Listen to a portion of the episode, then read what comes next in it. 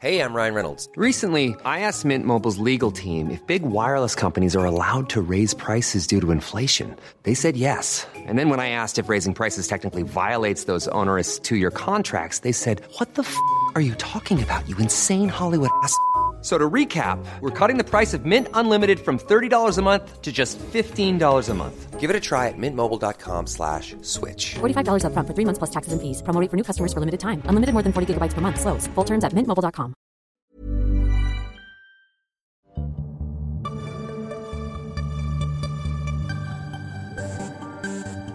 En septiembre volveremos con nuevos contenidos. Mientras tanto, esperamos que disfrutes de esta redifusión. Que oye, que igual te lo perdiste, eh, no sé, tenías alguna cosa que hacer, o se te lió el día, lo que sea. Cosas que pasan. Me gusta escuchar Coffee Break, pero he de decir que no tienen ni idea de teoría de cuerdas. Y sus hipótesis sobre la estrella de Tabi son completamente ridículas. ¡Sas en toda la boca!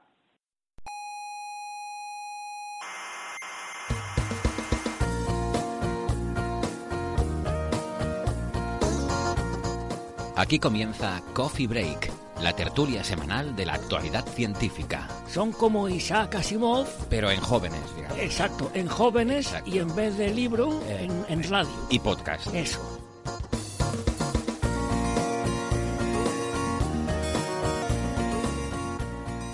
Saludos, cientófilos del universo. Les damos la bienvenida hoy con un programa especial sobre física de partículas. Vamos a cumplir un compromiso que adquirimos con todos ustedes en nuestro episodio 116, cuando bueno, pues nos comprometimos a que íbamos a dedicar un programa entero al tema de la física de partículas. Pero en realidad, eh, en realidad no lo hacemos por eso, sino porque la verdad es que un servidor se lo pasó muy bien aprendiendo de verdaderos expertos en el tema y que además explican las cosas de maravilla. Les voy a confesar que yo nunca había sido un apasionado de esto de la física de altas energías, seguramente por desconocimiento, quizás es que nunca me lo explicaron bien, Eh, pero desde luego esta visión me cambió por completo durante esa tertulia que tuvimos eh, en aquel episodio 116. Y ahora quiero saber más, quiero entender mejor cómo funciona la naturaleza en las escalas más pequeñas. Y por eso hoy hemos vuelto a reunir al equipo médico habitual y vamos a, vamos a darle otra vuelta de tuerca al asunto. A ver si me entero de alguna cosita más y a ver si les puedo arrancar alguna migajita más de conocimiento a estos colegas y sin embargo amigos que me acompañan hoy aquí. Les habla Héctor Socas y estamos en la sala Omega del Instituto de Astrofísica de Canarias. Ya saben que nos pueden escuchar en iVoox y en iTunes y que se pueden suscribir si les gusta el programa. Así se les descarga en su móvil y lo pueden escuchar en cualquier momento. Eh, ya saben que eso de aburrirse hoy en día es para el que quiere, porque realmente no es necesario. Eh, pueden escuchar nuestro programa eh, siempre que quieran, cuando estén aburridos, porque si se suscriben lo tendrán siempre guardado en su dispositivo móvil. Cualquier duda sobre cómo suscribirse o cómo contactarnos, pueden consultar toda la información en nuestra página web que es señalirruido.com. Les recomendamos que la visiten, tenemos varias secciones y bueno, eh, no es gran cosa, pero la verdad que la hacemos con mucho cariño. Señal y ruido con ñ, señalirruido.com. Estamos en varias emisoras de radio. En Canarias, en Icoden Daute Radio, Radio El Día, Radio ECA y Ondas Yaiza. En Madrid, en Onda Pedriza. En Aragón, Radio Ebro. Y en Argentina, en la FM 99.9 de Mar del Plata. Eh, si necesitan los horarios en los que se emite el programa en todas estas emisoras, los pueden encontrar en nuestra página web. Bueno, y vamos ya a dar comienzo a la tertulia. Hoy aquí conmigo en la sala Omega me acompaña Nacho Trujillo. Hola Nacho. Hola Héctor, me imagino que lo de equipo médico es porque somos doctores, pero es la única cosa más cercana que tenemos a médicos, me parece. Eh, y por videoconferencia nos acompaña Francis Villatoro desde su oficina en Málaga. Hola Francis. ¿Qué tal? Aquí estamos. Y bueno, somos doctores, pero bueno, también sabemos algo de medicina. De todo, aquí lo que nos echen. Y también está con nosotros Alberto Aparici desde Valencia, que es eh, Alberto es, eh, eh, supongo que nuestros oyentes, sobre todo los que les interese la divulgación científica, ya saben que es quien hace el programa de radio en Onda Cero de la Brújula de la Ciencia y además es investigador en el Instituto de Física Corpuscular. Hola Alberto. Hola, hola, muy buenas. ¿Qué tal? ¿Cómo estáis? Y, creo, bueno, olvidé mencionar que Francis de la Universidad de Málaga, eh, Nacho y un servidor en el Instituto Investigadores, en el Instituto de Astrofísica de Canarias. Y bueno, todos amigos y residentes en diferentes sitios, pero, pero esto es lo que tiene el siglo XXI, que podemos estar aquí charlando desde diferentes partes del planeta sin ningún problema. Eh, bueno, pues, pues nada, lo que les decía, que me pareció un tema apasionante eh, cuando estuvimos hablando el otro día sobre física de partículas, que la verdad es que a mí les confieso que hasta ahora es un tema que nunca me había despertado mayor eh, curiosidad, bueno, más allá de, bueno, que todo lo que tiene que ver con la física a uno le gusta, pero, pero digamos que no era de las ramas que más me interesaban, ¿no? Sin embargo, muchas de las cosas que estuvimos tratando me parecieron, eh, me parecieron fascinantes y, y nada, quería volver a, eh, a retomar algunos de, em, de esos conceptos que estuvimos debatiendo para ahora ya sí eh, poder explayarnos en mayor profundidad y, y poder tratarlos con, en fin, con el detalle que merecen.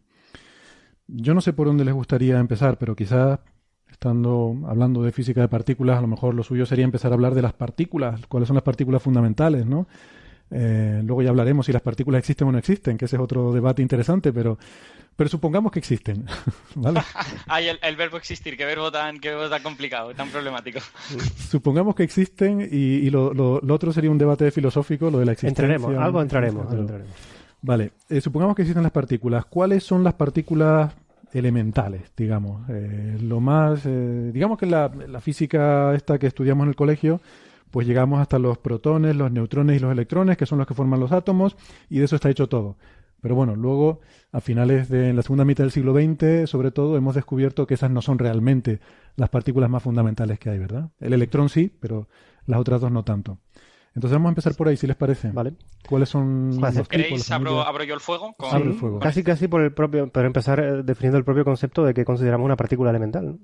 Ah, bueno, eh, a ver, una partícula, el concepto es diferente cuando estás hablando antes de física cuántica y después de física cuántica. Luego, luego hablaremos de cuál es, la, digamos, la interpretación moderna, pero eh, clásicamente, pues una partícula es un objeto muy pequeñito del que están compuestas otras cosas, básicamente. Eh, quizá en el siglo XIX, pues la gente habría pensado que los átomos son, son las partículas más pequeñas que hay.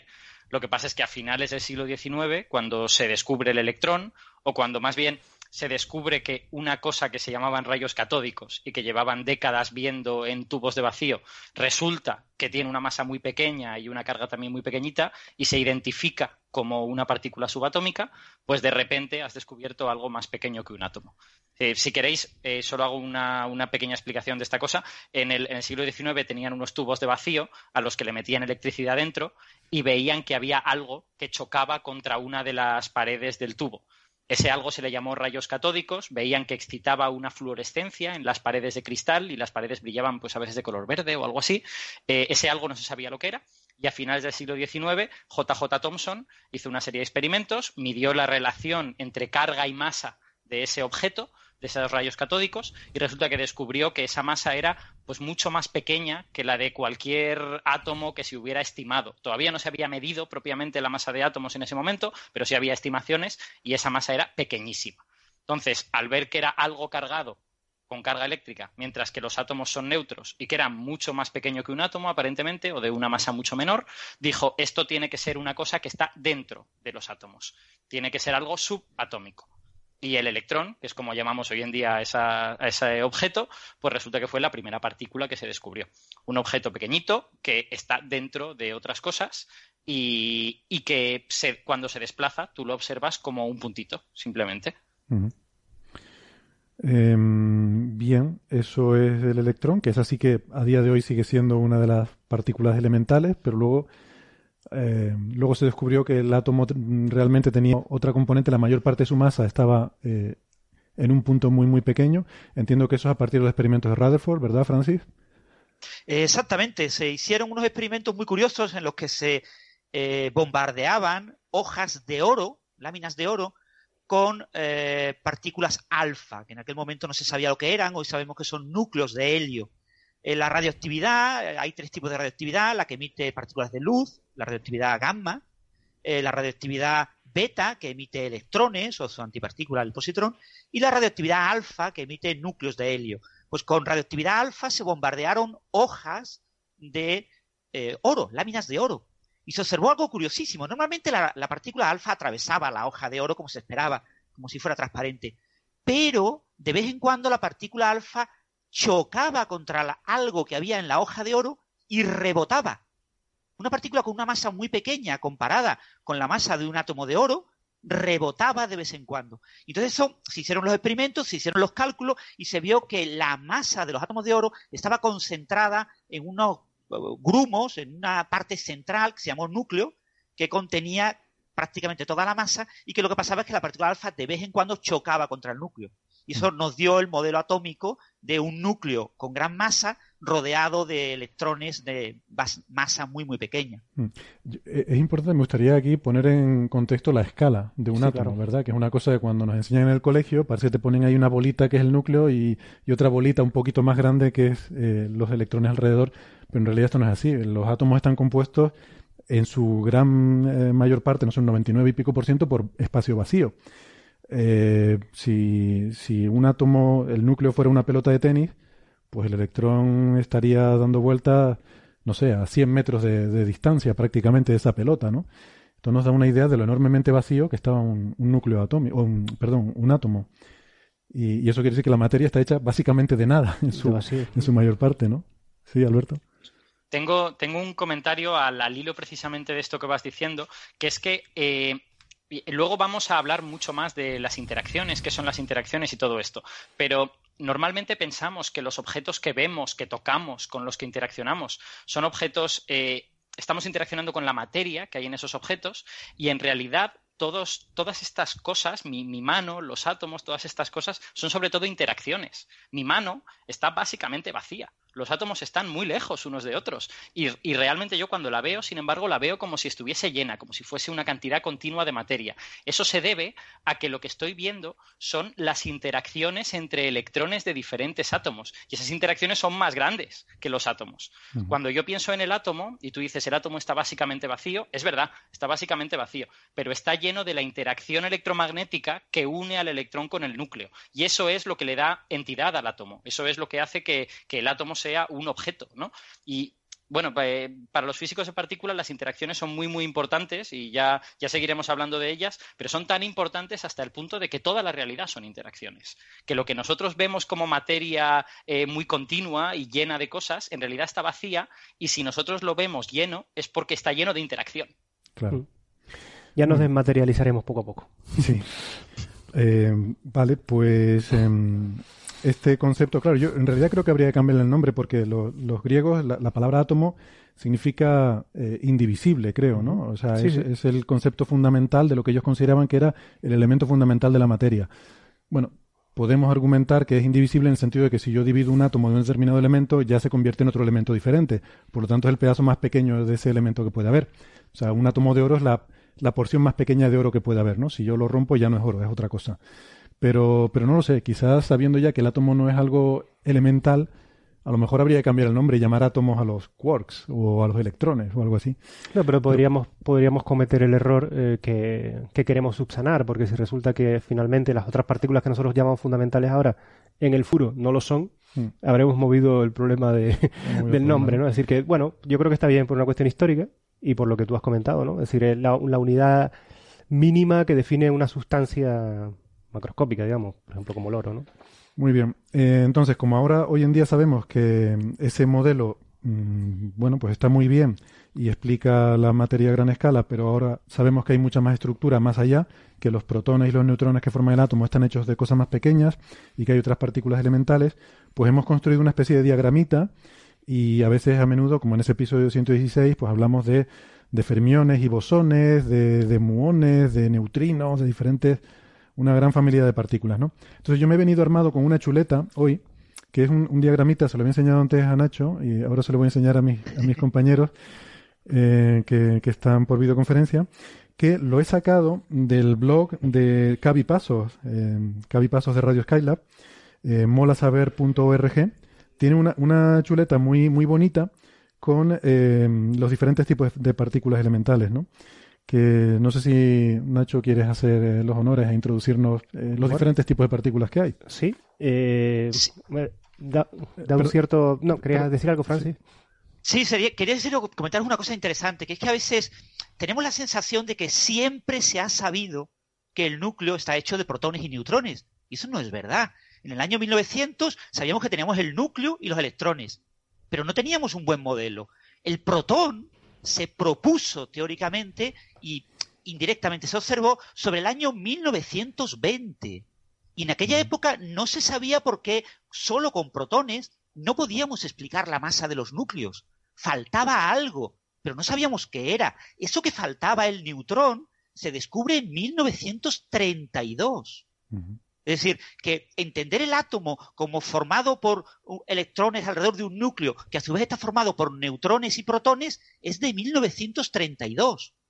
El neutrino, que es una partícula que se veía que podía, que era necesaria para explicar la radioactividad, es del orden de 1956. Realmente entender la materia que vemos todos los días y la radioactividad y, y las interacciones básicas que explican todo lo que nos rodea ahora mismo, lo que cualquiera de nosotros está viendo a su alrededor, eso eh, requiere como mínimo hasta 1956. Ujú. Es Y no estamos hablando de partículas elementales mucho más allá, que fueron apareciendo muchas más, ¿no? Es decir, que ha costado medio siglo entender lo que se estudia en los libros de texto de primaria, de educación primaria.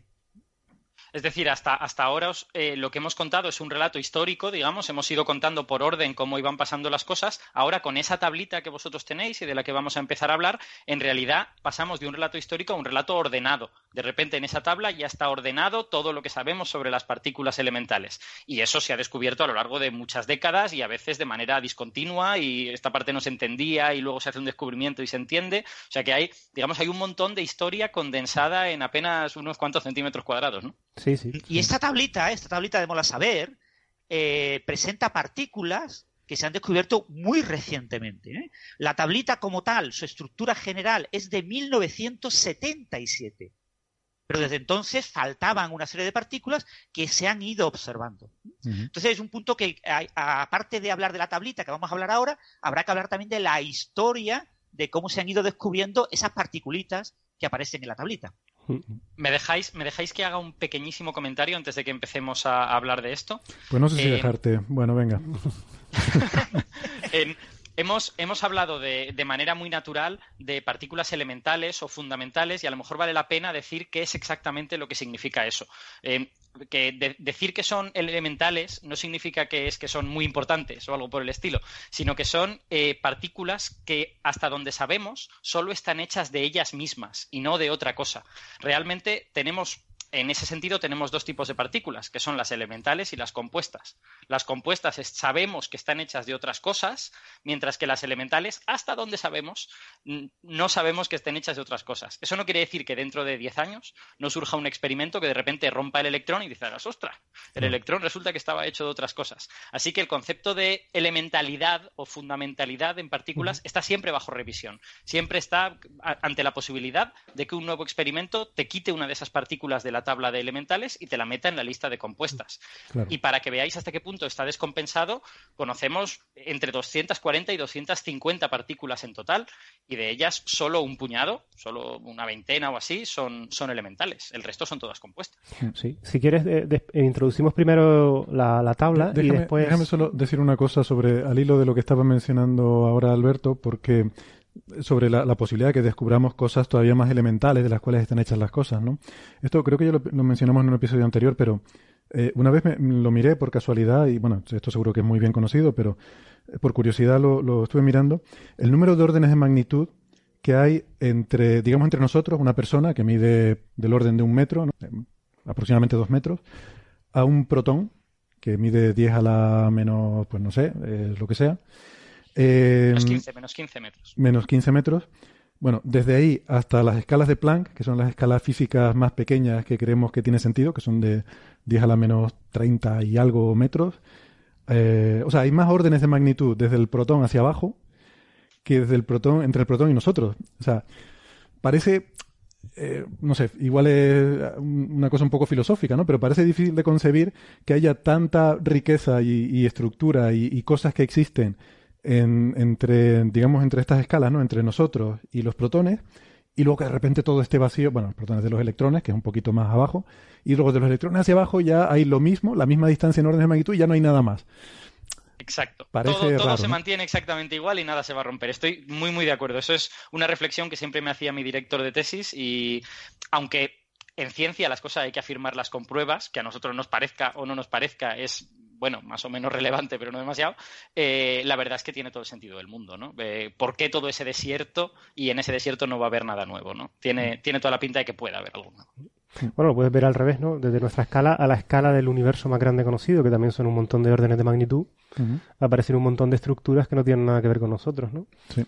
Planetas, galaxias, cúmulos de galaxias, gran estructura. Y no hay ningún desierto para arriba, ¿no? Es lo que quiero decir. No, para arriba no, hay lo ningún, hay hasta donde conocemos. No hay ningún rango de órdenes de magnitud que sepamos, ¿no? En el que no Sí. haya nada, ¿no? Sin Claro. embargo, hacia abajo, pues sí que hay un rango en el que no conocemos nada. Lo que sí sabemos a ciencia cierta de hoy, por darle el punto de vista un poco de la astrofísica, es que eh, como tenemos un universo observable al que no podemos superarlo, podremos ver con más detalle la- las fronteras, ¿no? La, la radiación de fondo y eso, pero no podemos saber, o sea, ante la pregunta que normalmente cuando hablas con los amigos después de varias copas de vino te dicen, pero ¿el universo es finito o infinito? Digo, pues no lo sé, el, observado, solo te puedo hablar del observado, no sé qué hay más allá del observado, ¿no? Entonces, ahí tampoco, sí, pero lo que quiero decir es, mientras que tenemos argumentos teóricos para decir entre 10 a la menos 15 metros y 10 a la menos 30 metros, no sabemos si hay más estructura, lo que sí sabemos es que eh, podemos decir, si nuestro conocimiento es correcto, es que no podremos decir mucho tampoco de lo- del, del universo más allá de la escala observable, ¿no? No tenemos ni idea y puede haber infinitas escalas todavía por explorar que se nos escapan simplemente de, de nuestra burbuja observable. ¿no? Sí, que hay una limitación ahí física, ¿no? Yo después, que- antes de, sí, Ah. ya por, te- por meternos en la tabla, eh, pero después sí que me gustaría debatir eh, el tema de cómo sabemos que algo es fundamental o no, no solo por las cuestiones de energía, sino que esté compuesto o que no esté compuesto, porque creo que es un tema muy interesante y que se suele debatir poco, ¿no? Eh, por ejemplo, en el episodio 116 hablamos de que el mesón B estaba compuesto de varias partículas, o que el protón y eso.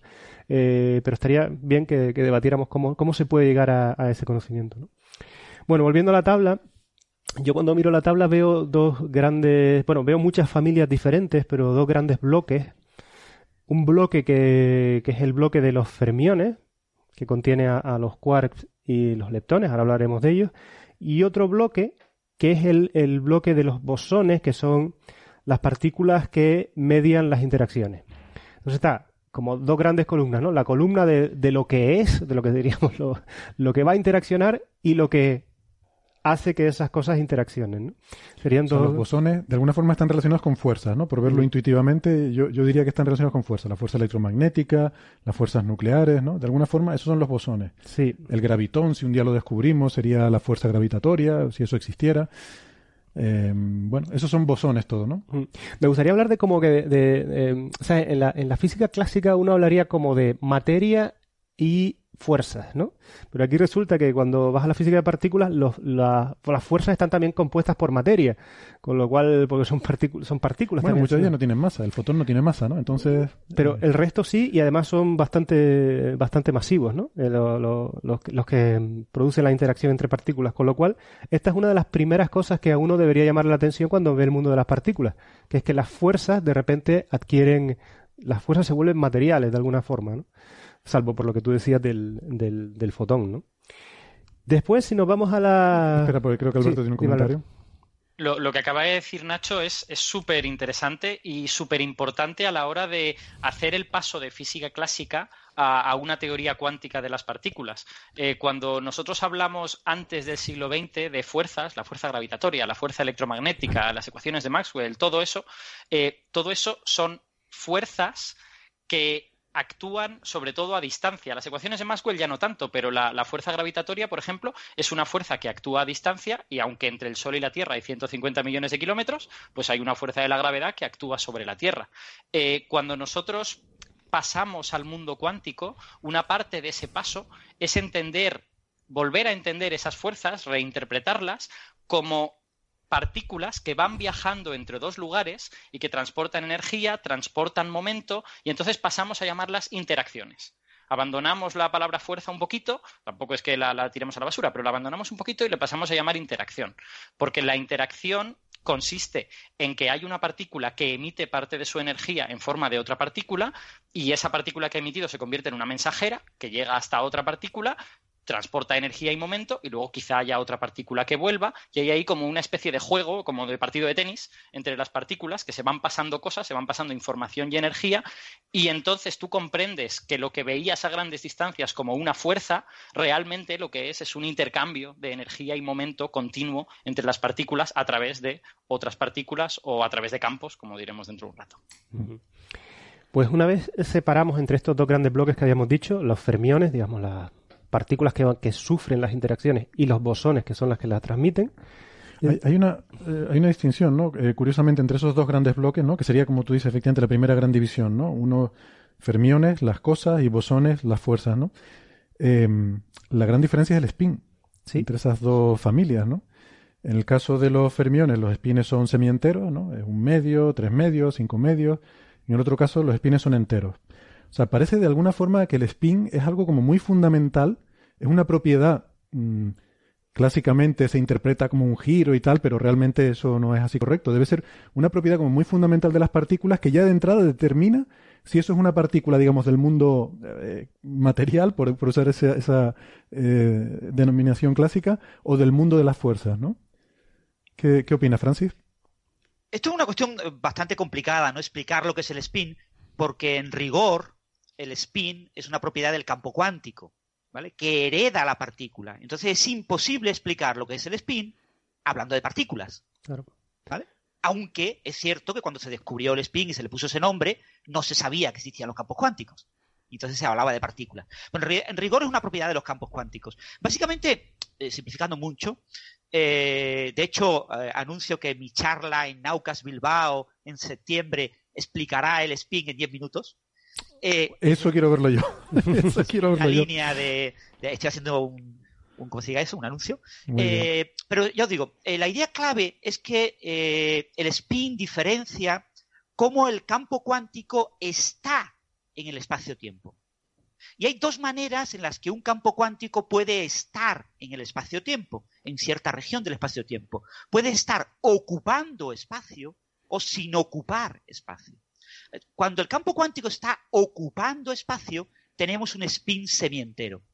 Las partículas, como el electrón, ocupan espacio, cumplen lo que se llama el principio de exclusión de Pauli.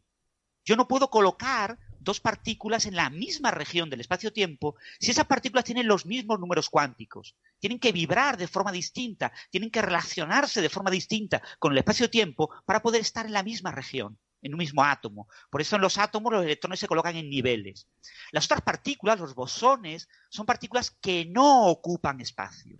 En una pequeña región del espacio-tiempo yo puedo poner tantos bosones como yo quiera. De hecho, para meter un bosón donde hay n bosones, la energía que yo necesito es una energía más pequeña si este n crece. Si yo tengo mil bosones y quiero meter un bosón, me cuesta menos energía que si tengo 10 bosones y quiero meter un bosón. Es decir, a los bosones les encanta estar juntos, les encanta ocupar el mismo espacio.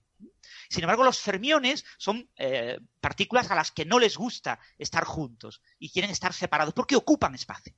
Entonces, lo que diferencia, lo que eh, diferencia el spin semientero, los fermiones, del spin entero, los bosones, es la relación en la que el campo cuántico tiene con el espacio-tiempo. Vale. El spin es un tema súper fascinante y me gustaría, si tenemos tiempo, tener una discusión sobre el spin, pero, pero más adelante. Me gustaría dejarla para un poco más adelante.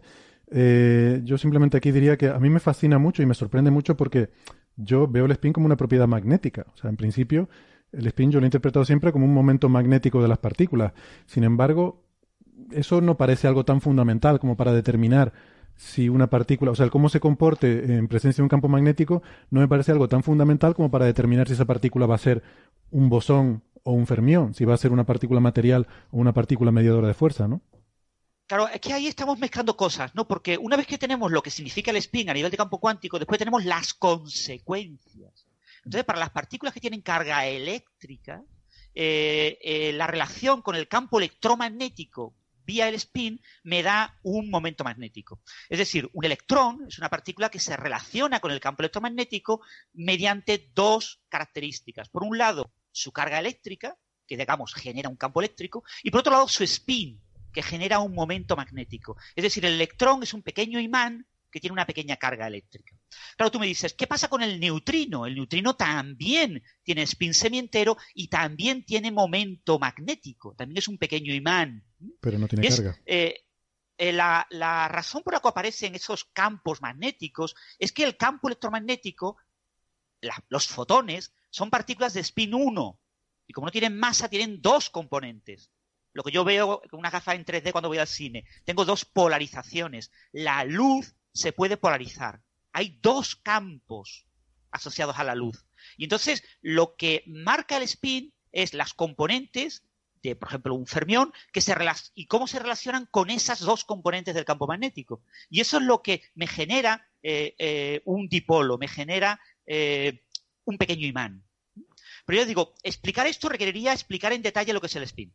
Y no sé si nos vamos a desviar un poquito de bueno, Pero esa interpretación de que el spin se llama spin porque el spin es un pequeño imán y en un campo magnético se desvía en un sentido u otro. O sea, un haz de electrones o un haz de átomos, el spin está asociado también a los átomos, ¿eh? porque es la suma de los spins que los forman, eh, se desvía en un campo magnético y gira. Y es por eso se llamó spin al spin.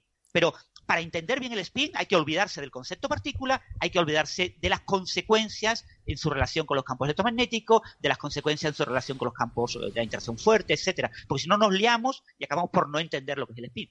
Vale, luego retomamos el tema. De todas formas, yo creo que spin, la denominación viene de, un segundito Alberto, porque la palabra spin en inglés quiere decir giro, ¿no? Pero de giro sobre su propio eje, ¿no? Yo creo que es porque originariamente... le giro, le pusieron giro porque giraba en un campo magnético. Cuando yo lanzaba partículas entre dos imanes, ponía dos imanes en un sentido y las partículas que iban giraban hacia arriba o hacia abajo. Entonces las partículas giraban como si tuvieran un momento. Eh, pero no, no es porque se interpretaba como. pero se le llamó spin no porque se imaginara una partícula rotando. Se le llamó spin porque giraba la, trayectoria de las partículas. Después vino el momento, después vino la explicación. Ah, lo vamos a explicar. ¿Cómo lo explicamos? Si una partícula que gira tiene un momento, tiene un momento angular, y por lo tanto en un campo magnético, o sea, cuando esa carga eléctrica gira, aparece un campo magnético, imaginemos que como las partículas que no deberían ser imanes giran, entonces imaginemos que le pasara lo mismo, que hubiera un momento angular intrínseco que generara de manera clásica un momento magnético intrínseco. Pero vale, eso es lo que eso se construyó a posteriori, una vez que se vio el experimento, no a priori, ¿vale? O sea, nadie teorizó el spin y después se buscó. No, no, no estoy diciendo eso, sino que la... Se el resultado y se trató de explicar el experimento. Lo que digo es que de explicar el experimento se metió el concepto. sí, sí, eso lo, entiendo. Lo que digo es que, eh, bueno, o por lo menos como yo lo he entendido, es que la explicación que se le daba era que la partícula, en este caso el electrón, y perdón Alberto, ahora te dejo hablar que tú querías comentar algo, eh, tenía un momento angular orbital en su, digamos, en su órbita alrededor del núcleo, que era el modelo que había, sino que además también giraba como la Tierra, ¿no? Era, era un átomo planetario, o sea, tenía una órbita alrededor del núcleo y también tenía un giro sobre sí mismo, ¿no? Y que eh, ese giro sobre sí mismo era, o sea, la órbita era el momento angular orbital y el giro sobre sí mismo era el spin. Es lo que yo tenía entendido, ¿no? Porque claro, cuando tiene una carga en movimiento... Eso, eso que sí es verdad, que tienes razón, que históricamente es verdad, es como se entendía el spin por algunos eh, físicos alrededor del año 1924. Sí, sí, sí. Pero eso dejó de ser verdad en 1927. Y dejó de ser absolutamente verdad y se convirtió en una absoluta mentira en 1928, con la ocasión de Dirac. ¿Vale? Lo que pasa es que la gente lo sigue contando.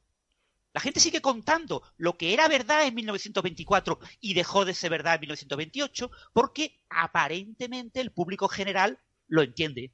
Hay un abuso del y lenguaje. También, y también porque. Sí, solamente quería decir que es el origen de la cuadran cuando uno hace eso. O sea, haciendo, haciendo ejercicios de física cuántica en la carrera, tú consideras el spin como un momento angular y lo sumas al momento angular orbital y todo esto, y toda la física se comporta como si el spin fuese un momento angular. Entonces, hay algo en él que de alguna manera hace que muchas cosas cuadren, pero luego resulta que cuando lo quieres entender a un nivel más fundamental, esa interpretación no es la, buena. La, la mejor es la que tú acabas de describir, de entender fermiones como cosas que no les gusta estar juntos y se apilan unos, unos encima de otros o unos al lado de los otros, y los bosones como cosas que sí les gusta estar juntos y se agrupan en grupos lo más coherentes posible. Y luego a partir de ahí, pues ya vienen una serie de propiedades como que las partículas heredan un pequeño imán y se comportan como pequeños imanes cuando se mueven por ahí.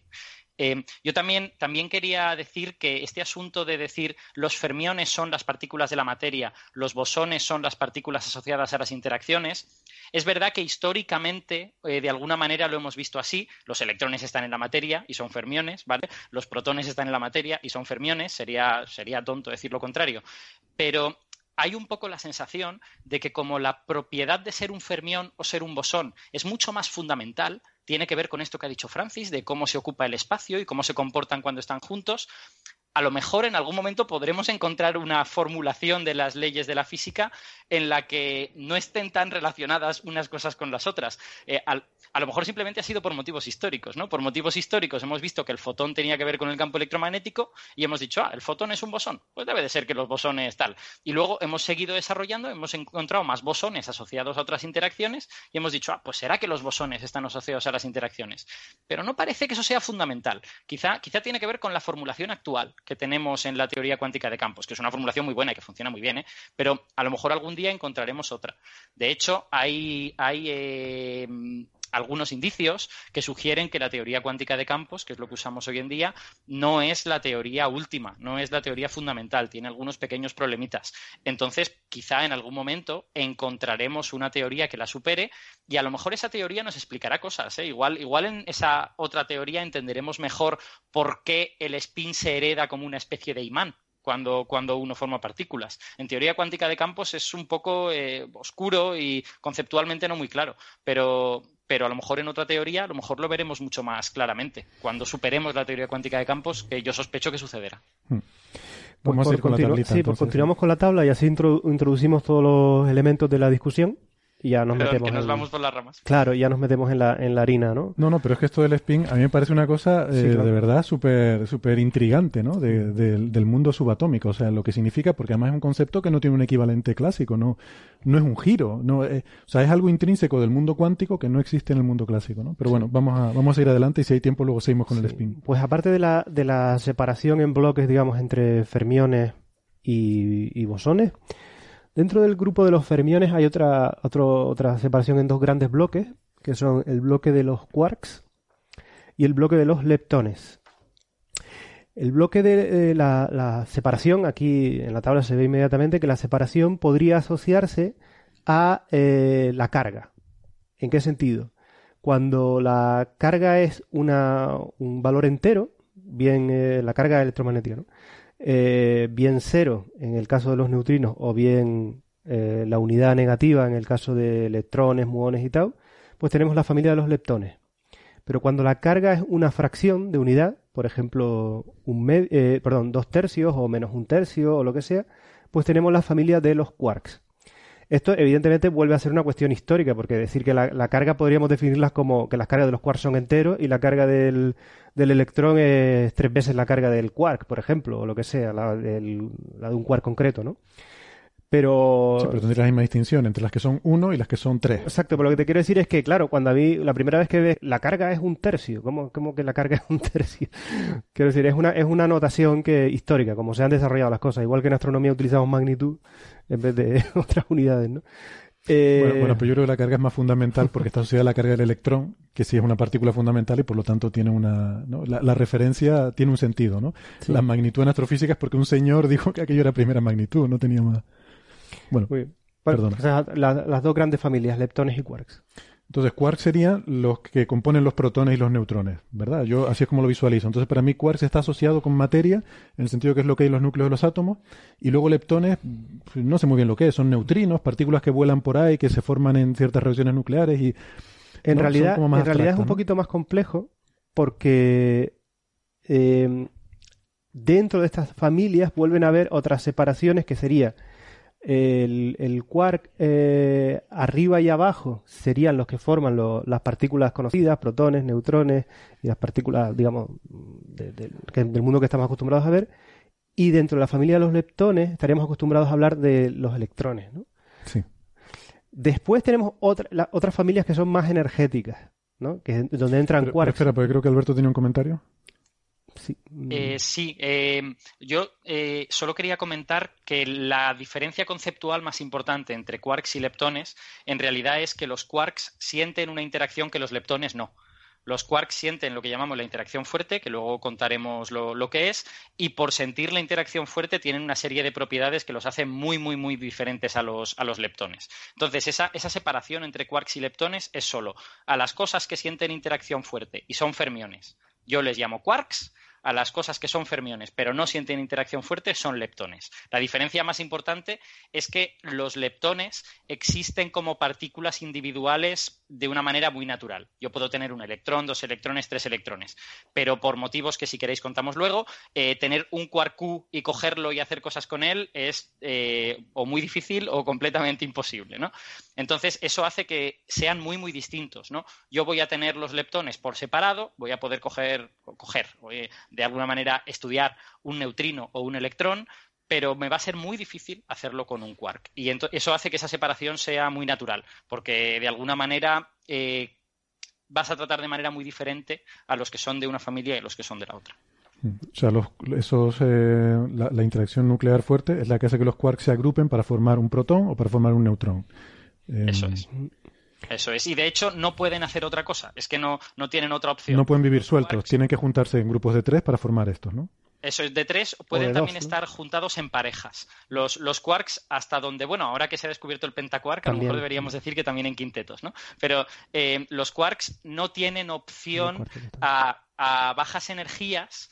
Los quarks necesitan estar metidos dentro de uno de esos grupitos que hoy en día sabemos que pueden ser de tres y se llaman bariones, que pueden ser de dos y se llaman mesones, eh, y ahora parece que se han descubierto grupos de cuatro y de cinco, que sería el tetraquark y el pentaquark, ¿vale? Pero siempre están en esos grupitos. Y cuando tú intentas sacar a un quark de uno de esos grupitos, eh, se vuelve a rodear de cosas y también te es imposible estudiarlo por separado. Siempre están en- como en enjambres, ¿no? En los que es muy difícil estudiar al quark por separado. Luego, cuando hablemos de interacción fuerte, ya comentamos más cosas. Pero eso hace que esa diferencia entre quarks y leptones sea como muy palmaria, ¿no? Porque los leptones son fáciles de manejar y los quarks son un follón, porque están siempre dentro de esos enjambres y si tú quieres estudiarlo por separado, es muy difícil. Otra cosa interesantísima es que tanto quarks como leptones, hasta donde sabemos hoy en día, aparecen en tres familias distintas, que son familias de, agrupadas por su masa, de una masa creciente, ¿no? Son generaciones, ¿no? Las generación- llaman... mm, no sé cómo lo, si algún, en No. términos más familias o generaciones, no lo sé. Bueno, Cual- cualquiera, cualquiera de los dos se utiliza. Eh, quizá familia parece un poco más eh, coloquial, pero no, en realidad se usan los dos. Familia, generación. sí. También se usa el término sabor, sabores. Efectivamente, pero ese es un poquito más eh, confuso, ¿no? Porque en Sí, los porque quarks, en los quarks, el quark S y el quark C tienen sabores diferentes y están en la misma fam- familia, entonces es un poquitín más confuso.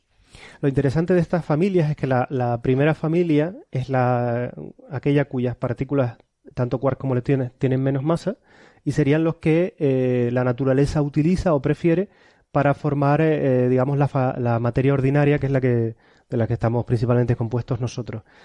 Los otros, las otras familias son más, eh, más masivas y por lo tanto se han ido descubriendo más tarde en el tiempo porque se requería más energía para poder acceder a- a estas partículas y eh, hasta donde yo sé, eh, se hubieran podido descubrir si la física de partículas no existiera como tal, eh, por ejemplo, en los rayos cósmicos, ¿no? que ya se ven, por ejemplo, los muones aparecían en, lo- en los rayos cósmicos. ¿no?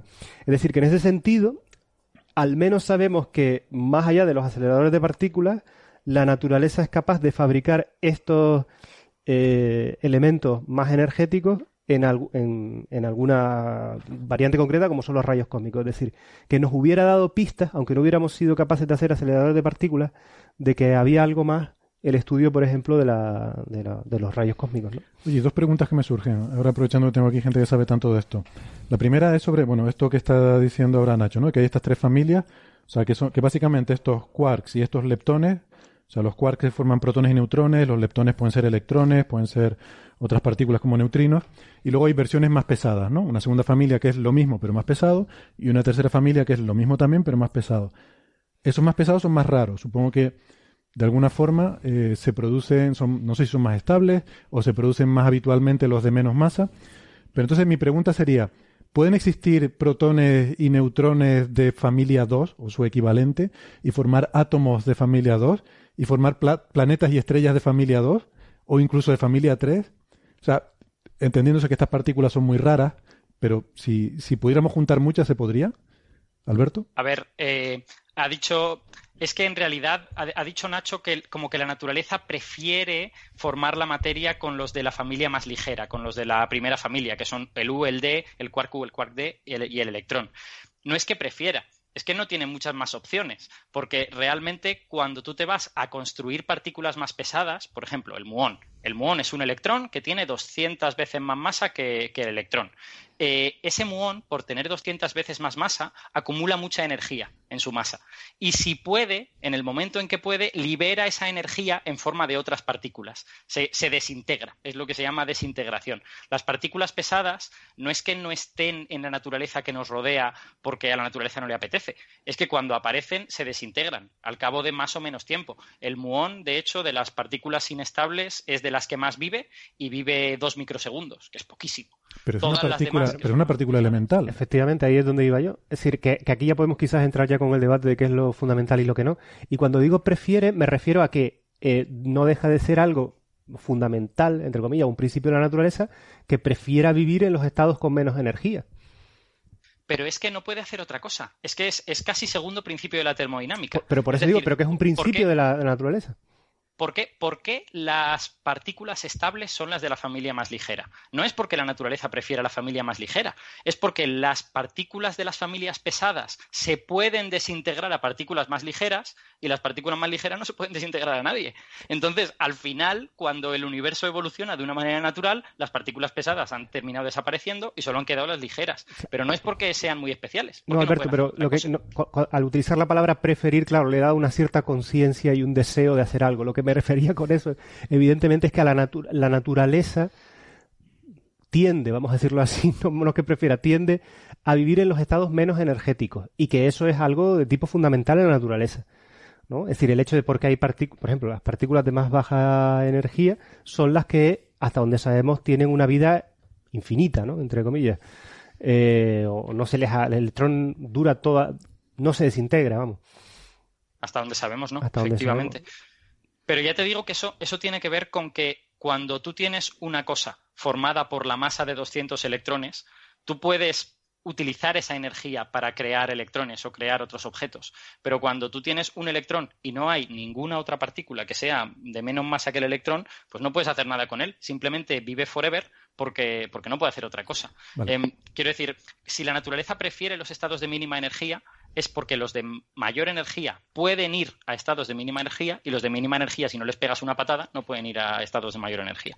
Vale, pero la, pregunta es conceptual. O sea, si, si, yo pudiera tener un sitio donde hay una densidad de energía altísima, eh, digamos en una fase del universo primigenio donde la densidad de energía era altísima, y se forman estas partículas muy abundantemente, y es verdad que luego decaen muy rápido, pero durante una pequeña fracción de tiempo, si yo soy capaz de, de poner una cámara de super alta velocidad suficientemente rápida, yo podría ver la formación de superprotones de familia 2 y superneutrones de familia 2 y, y, y, tendrían las propiedades tal que les permitiría juntarse y formar átomos si hubiera tiempo suficiente para que lo hicieran. Por ejemplo, Francis. Bueno, eso es una cuestión que no sabemos todavía. Eh, la estabilidad de la materia eh, formada por quarks es un eh, problema muy complicado.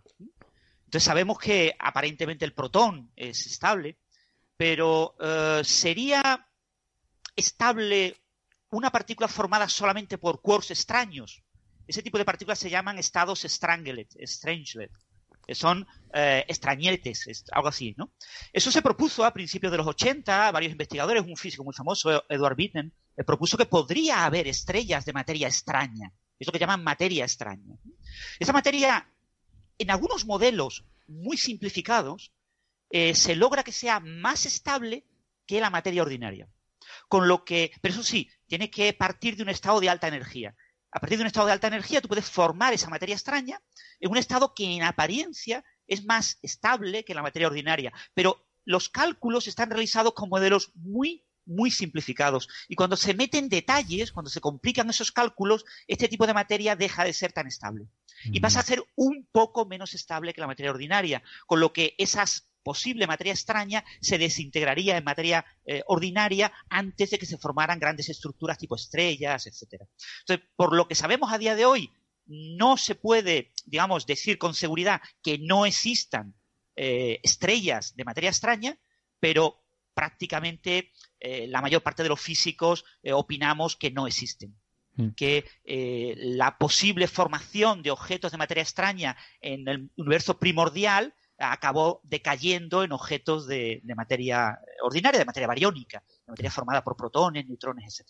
No, mi pregunta era meramente a nivel conceptual. Son esas partículas que Héctor ha dicho. O sea, si existen, claro, si existen bariones que no solo tienen los quarks más ligeros, sino que también tienen algún quark pesado. Si existe una versión del protón en la que tú has cambiado el quark D por un quark S, lo que pasa es que es inestable, como el propio quark S cuando, cuando el quark S se desintegra, pues ese protón extraño, por así decirlo, con un, con un D eh, sustituido por un S, pues también se desintegra. Entonces, sí, sí, desde luego existen todas esas cosas y de hecho, cuando antes he dicho que había doscientas y pico partículas compuestas, la mayor parte de ellas son eh, em, enjambres de estos formados por quarks y que son cosas parecidas a protones, cosas parecidas a neutrones, cosas parecidas a piones, pero con diversos quarks, lo que pasa es que casi todas ellas son inestables, porque están formadas por estos quarks que a su vez son inestables y se terminan desintegrando. Entonces sí, sí existen, pero como dice Francis, no son estables. Aún está abierta la posibilidad de que esta materia extraña pudiese existir, pero parece cada vez más improbable. ¿no? Hace unos años habríamos apostado más fuerte por ella. Y si me permitís un pequeño comentario, esto es una cosa que eh, a la gente le sorprende mucho cuando se dice, pero yo creo que es muy importante decirlo. Eh, el protón el mundo dice, no, el protón está hecho de tres quarks. ¿eh? Dos quarks arriba y un quark abajo. ¿Y qué están unidos? Están unidos por gluones, por partículas que los unen, ¿no? Son parecidos al fotón, pero que eh, transmiten la interacción de color, ¿no? La hipercarga de color.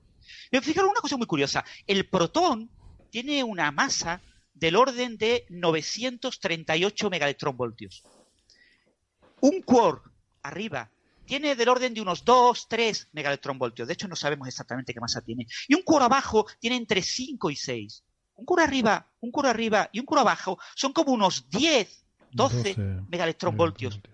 Es mucha menos masa que la masa del protón. ¿De dónde viene la masa del protón? Viene de la energía cinética, viene de la energía de los gluones. Los gluones, las partículas que unen esos quarks, tienen energías del orden de un tercio de la masa del protón. Energía del orden de 300 megaelectronvoltios, del orden de 100 veces la masa de un quark arriba y un quark abajo. Pero es que además la masa del quark extraño es del orden de 200 megaelectronvoltios. Es más pequeña que la energía que tienen los gluones.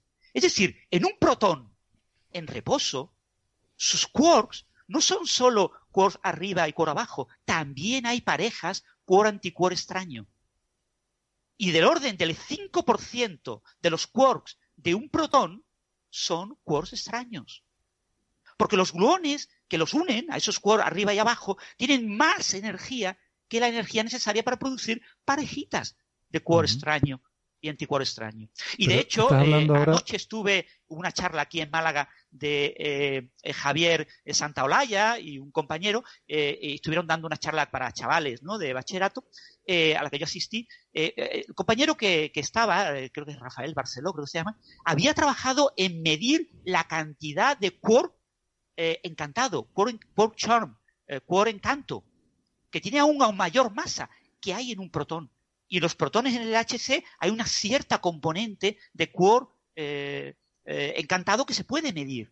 Es decir, no es verdad que un protón sean dos quarks arriba y un quark abajo. Un protón es una cosa muy complicada que de vista de lejos aparenta estar formado por eso, pero que visto en su interior está formado por una infinidad de quarks, eh, la mayoría de ellos quarks virtuales, y una infinidad de gluones en una interacción muy, muy complicada. Y ahí hay eh, quarks extraños dentro de un protón, dentro de todos nuestros De protones. hecho, de hecho, se podría decir que la, la- la vida interna del protón es bastante agitada, porque todo lo que estás hablando son continuos cambios de estado y formando, es decir, los gluones se mueven de un lado a otro, los quarks se están ca- intercambiando entre sí, con lo cual eh, no es nada estática la- lo- el, in- la el interior de un protón. ¿no? Y, y estabas hablando, Francis, de partículas virtuales. Algo, es algo de lo que hablaremos un poco más adelante, pero ¿te refieres a que se forman pares de partículas virtuales dentro del protón? Sí, exactamente. O sea, está constantemente. eh, la- las propiedades externas del protón son muy difíciles de calcular, ¿eh? es decir, calcular teóricamente la masa de un protón, la carga de un protón, el momento magnético de un protón, hoy en día está más allá de lo que podemos calcular. ¿eh? Eh, hoy en día tenemos que medirlo. Podemos medirlo con mucha precisión, pero calcularlo a nivel teórico, los errores son del orden del 5%. Son errores muy grandes, ¿eh? Y estamos hablando de una teoría de hace 40 años. Aún así, el, eh, desde el punto de vista de eh, lo que vemos dentro de un protón, cuando queremos ver lo que hay dentro de un protón, lo que vemos depende del microscopio con el que miramos. Si nosotros miramos con un microscopio que ve distancias muy pequeñas, vemos un mar terrible de muchas cosas, pero si miramos aún más pequeño, vemos aún más cosas. Y de hecho, igual que pasa con la carga eléctrica, ¿qué pasa con el potencial eléctrico asociado a una carga eléctrica? Que tiende a infinito cuando la distancia tiende a cero. El potencial es 1 partido R. 1 partido el radio, 1 partido la distancia. Cuando vas a cero tiende a infinito. Algo parecido ocurre con el número de quarks y de gluones que hay dentro de un protón. Cuando las distancias tienden a cero, en teoría todo se va a infinito. Lo que pasa es que son varios infinitos que se suman y resulta que cuando tú sumas los infinitos quarks arriba, los infinitos quarks abajo y los infinitos gluones, el resultado completo de la suma es que en promedio, visto desde fuera, hay tres quarks, dos arriba y uno abajo. Ya, o sea, es un sistema muy, muy dinámico y muy complejo, pero se mantienen esas propiedades promedio eh, que son las que, las que vemos, ¿no?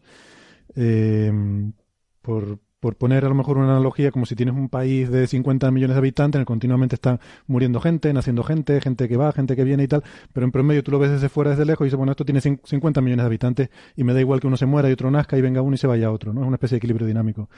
Alberto.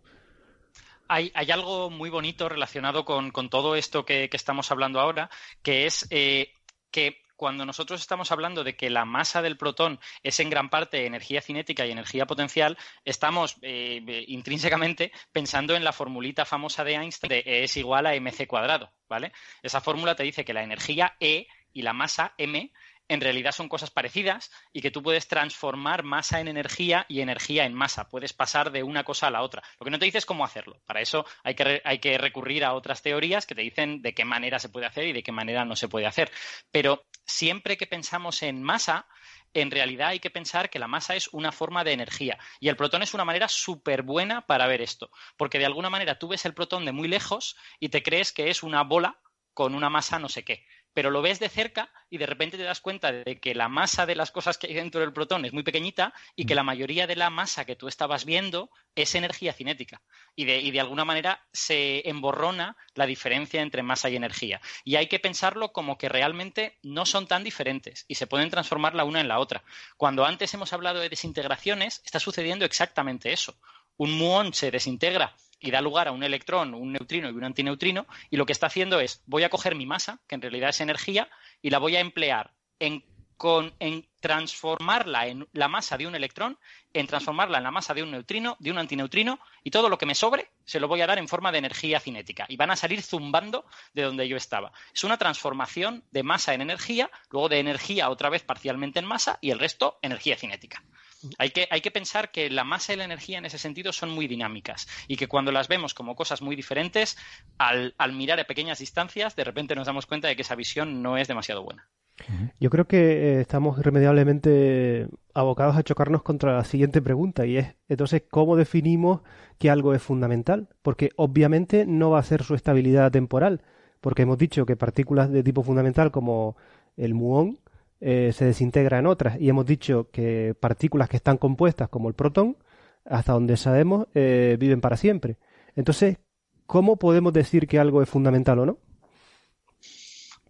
Bueno, eh, hay, hay varios criterios que uno puede utilizar. Ah, hay uno extremadamente pragmático, que es, es fundamental las cosas que yo en mi teoría considero fundamentales y luego cuadran los cálculos, ¿no? ese, es muy pragmático, pero vamos a usar uno un poquito, un poquito más conceptual y mejor. Em, en general yo espero de los objetos que sean compuestos que estén formados por diversas componentes, que estén a su vez moviéndose, como en este enjambre que es, que es el protón y que está lleno de quarks y de gluones y de cosas. Entonces yo espero de los objetos compuestos que tengan un tamaño espero que a partir de un momento dado yo empiece a ver su estructura interna y por lo tanto pueda decir el protón tiene este tamaño. Y efectivamente el protón tiene 10 elevado a menos 15 metros.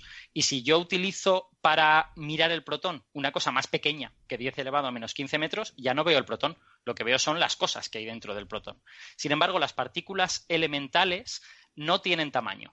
Se, se, caracterizan porque tú no tienes capacidad para ver nada ahí dentro. Por lo tanto, vas utilizando cosas cada vez más pequeñas y sigues viendo el mismo electrón. Puede que veas otros fenómenos asociados, porque es verdad que eh, hay un juego complicado, no es lo mismo ver un electrón con una cosa muy grande que ver un electrón con una cosa pequeña, porque necesitas energías diferentes, pero sigues viendo un electrón. No dejas de ver el electrón en ningún momento. Y eso hace que el electrón sea elemental. Y al muón le pasa lo mismo. El hecho de que puedan desintegrarse no quiere decir que dentro del muón estuviese el electrón y estuviera el neutrino y el antineutrino.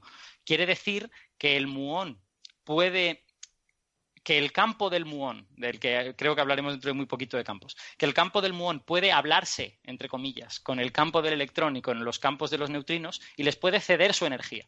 Les puede decir, oye, mira, tengo toda esta energía aquí acumulada y ya no me apetece. Te doy a ti un trozo y te conviertes en un electrón y te vas, te doy a ti un poco y te conviertes en un neutrino y también te vas. Eh, el hecho de que una partícula se desintegre tiene más que ver con su capacidad de interaccionar que con el hecho de que tenga cosas dentro o no las tenga. Por eso el protón, a pesar de que tiene cosas dentro, como resulta que las interacciones conspiran para que sea estable, pues tiene esas cosas dentro y esas cosas nunca salen. siempre, siempre se mantienen ahí. Pero tú has puesto el hincapié en que la fundamentalidad está relacionada con el tamaño. Y yo estoy dispuesto a comprar este argumento, que me parece un argumento que se puede medir, por ejemplo. ¿no? Eh, en el caso de las partículas como el muón o otras partículas que, que apenas viven tiempo, me imagino que, habrá grupos eh, o, se habrá hecho en algún momento investigaciones sobre lo que tú estás diciendo, sobre su, eh, sobre su tamaño. Es decir, hasta donde ustedes saben que saben más que nosotros sobre esto, ¿la gente ha investigado el tamaño del muón bombardeándolo de alguna forma o, así? Sí, por supuesto. El, eh, nosotros los físicos asociamos el, el tamaño de la partícula. La partícula es como una onda tiene lo que se llama una longitud de onda, tiene un tamaño. Entonces, lo que hemos observado con las partículas que llamamos fundamentales, eh, claro, es mucho más fácil medir el tamaño de un electrón que el tamaño de un muón. Pero un muón a mucha energía, es decir, moviéndose con mucha energía cinética, con una velocidad muy próxima a la velocidad de la luz, por la dilatación temporal, vive mucho más tiempo. En reposo vive unos microsegundos. Pero a altísima velocidad un muón producido en lo alto de la atmósfera puede llegar a la superficie de la Tierra y puede atravesarte tu cuerpo, Nacho. Entonces, y así fue como se detectó el muón en los rayos cósmicos. Muones que recorrían 10 kilómetros de atmósfera. ¿Por qué? ¿Y cómo podían vivir tanto tiempo? Porque iban muy rápido, muy próximo a la luz. Entonces, con un muón puedo medir el tamaño en ciertos experimentos, eh, aunque no tan precisamente como un electrón. Y lo que sí se ha observado es que cada vez que he medido el tamaño de partículas que considero fundamentales, básicamente el electrón y el muón. El medir el tamaño de las otras partículas es mucho más difícil, y que es de manera mucho más indirecta, porque son mucho más inestables. ¿no? El muy difícil de trabajar con él, los quarks no los tengo libres, pero para el electrón y el muón lo que hemos observado es que el tamaño que yo puedo medir depende de la energía a la que lo mido y que conforme la energía sube, el tamaño baja. Y hasta donde lo hemos medido, del orden de unos 10 a la menos 18, 10 a la menos 19 metros, cada vez que subimos la energía, el tamaño se reduce, como predice eh, la longitud de onda de, Broglie, que nos dice que eh, conforme la energía crece, el momento crece, eh, decrece el tamaño. A, eso le llamamos partícula fundamental, a una partícula que conforme la energía sube, su tamaño aparente decrece. Pero ya te digo, medir ese tamaño normalmente de manera directa, básicamente con el electrón, eh, con las demás partículas de manera indirecta. Muy bien. Hay que, hay que recordar que eh, esto es una propiedad muy fundamental de la física cuántica, que es que cuando, es decir, tú para ver el tamaño de algo tienes que usar una regla, tienes que usar alguna cosa, ¿vale? Entonces, ¿qué terminas utilizando? Partículas, eh, porque son las cosas más pequeñas que conoces. Entonces, acordaos que en física cuántica las partículas tienen asociado lo que se llama una longitud de onda, que te viene a decir, básicamente, que las partículas tienen un tamaño diferente según cuál sea su velocidad. Cuando tú tienes una velocidad muy pequeña, las partículas son grandes, mientras que cuando tú le das una velocidad muy grande, las partículas son pequeñas. Entonces, ¿qué significa utilizar reglas de diferente tamaño? Pues significa, si yo quiero ver algo del tamaño del protón, voy a utilizar electrones a esta velocidad. Si yo quiero ver algo más pequeño que el protón, voy a utilizar electrones más rápidos que eso. Y esos electrones van a ser más pequeños, entre comillas, porque tienen esta longitud de onda más pequeñita y van a poder ver la parte interna del protón. Y de hecho, todos los estudios de, la, de la estructura interna del protón se hacen bombardeando protones con electrones de diferentes energías. Entonces, esto que ha dicho Francis se basa precisamente en esta cosa. Si yo quiero ver cómo de grande es un electrón, vale, pues lo voy a bombardear también con otros electrones de diferentes velocidades. Y cuando yo utilizo electrones cada vez más rápidos, lo que me van diciendo es que el electrón es cada vez más pequeño. Y esa es un poco la manera experimental de descubrir que es una partícula elemental. al protón no le pasa eso. Al protón yo utilizo electrones eh, lentos y veo que el protón es una bola. Utilizo electrones un poco más rápido y lo sigo viendo una bola. Pero cuando utilizo electrones mucho más rápidos, de repente dejo de ver el protón, desaparece. Eso es porque el protón es compuesto. Porque estoy utilizando ya electrones que son demasiado pequeños y no son capaces de ver el protón como un conjunto. Ahora ven los componentes que hay dentro del protón. Y, aquí haciendo la analogía que hacíamos al principio del experimento de Rutherford, eh, ¿Tenemos también la distribución de las partículas dentro del protón eh, confinadas a algún sitio en concreto o están distribuidas como una nube de manera homogénea? Bueno, lo que tenemos son una. Eh, hay una especie de, tablas o más bien funciones que te dicen la composición del protón a diferentes energías. Básicamente te dicen. Según cómo de pequeñas sean las cosas que tú utilices para ver la estructura del protón, tú vas a ver tantos quarks vas a ver tantos quarks D. Y cambia. O sea, a energías, a energías bajas ves un cierto número de quarks U y quarks T, a energías altas empiezas a ver cada vez más quarks de tipo S, C y todas estas cosas, eh, y eso se debe a una cosa muy sencilla, que es que tú realmente, cuando estás viendo el protón utilizando un electrón, no tienes el protón como una cosa aislada del electrón. Lo que tienes es un protón siendo golpeado por, un electrón o los componentes del protón siendo golpeados por un electrón. Si el electrón llega con una energía muy alta, esa energía va a ser capaz de crear quarks pesados. Y tú vas a empezar a ver quarks pesados, pero es en parte porque el electrón está entrando dentro del protón con muchísima energía y va a emplear parte de esa energía en producir quarks pesados y tú lo vas a ver. Y eso lo ves en, estas que se llaman eh, Parton Distribution Functions, ¿no? las, eh, funciones de distribución de partones. Partón es como se llama a las cosas que hay dentro de algo como el protón. Y tú ves que a energías pequeñas tienes una composición, entre comillas, y a energías altas tienes una composición diferente. Si no recuerdo mal, cuanto más energía tienes, más gluones ves. Empiezas a ver un montón de gluones a energías altas y los quarks se convierten en algo casi irrelevante. si tú le pegas al, protón con energías muy altas, casi no ves quarks, solo ves gluones. Pero lo que quiero decir es que a diferencia de lo que veíamos con el átomo, que cuando lo bombardeábamos la 99,9% de las veces no chocaba con nada, por decir algo, eh, no existe una distribución espacial dentro del protón eh, concentrada en un punto como, como existía en el átomo, sino me estás diciendo que cada vez que le tiro algo, veo algo diferente en función de la energía, pero siempre veo algo. Sí que no atravieso nunca el protón. No te lo, no, no te lo quiero garantizar, pero porque no me consta, pero que yo sepa no se ve ningún tipo de estructura espacial dentro, dentro de los protones. Muy bien. Sí, los, los quarks y los gluones dentro de un protón están distribuidos de manera bastante uniforme, ¿no? Es decir, no podemos decir dónde están, están constantemente cambiando de lugar, ¿no? Y no, no es como el núcleo que sabemos que está más o menos en el centro de lo que es la distribución de carga electrónica de los electrones asociados al átomo.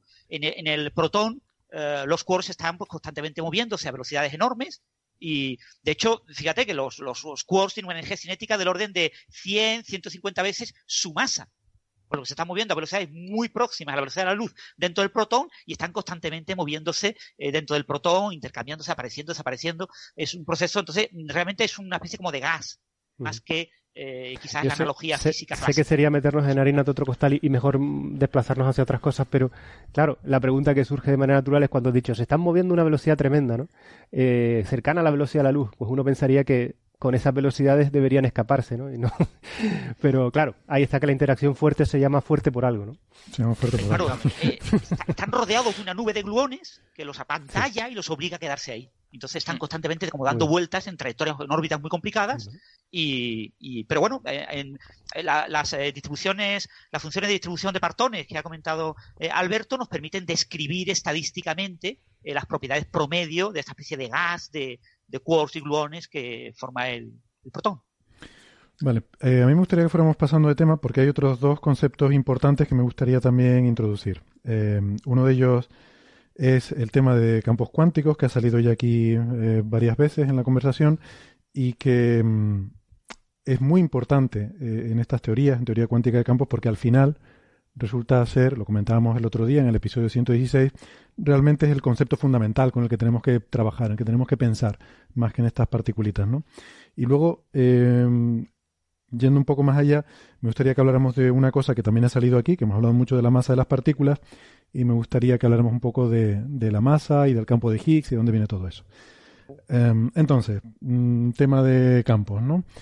Tendemos a pensar intuitivamente, nos gusta tener ideas mentales de las cosas, nos gusta, pensamos que entendemos algo cuando podemos hacer una idea mental de, de cosas que vemos a nuestro alrededor. Entonces decimos, lo he entendido.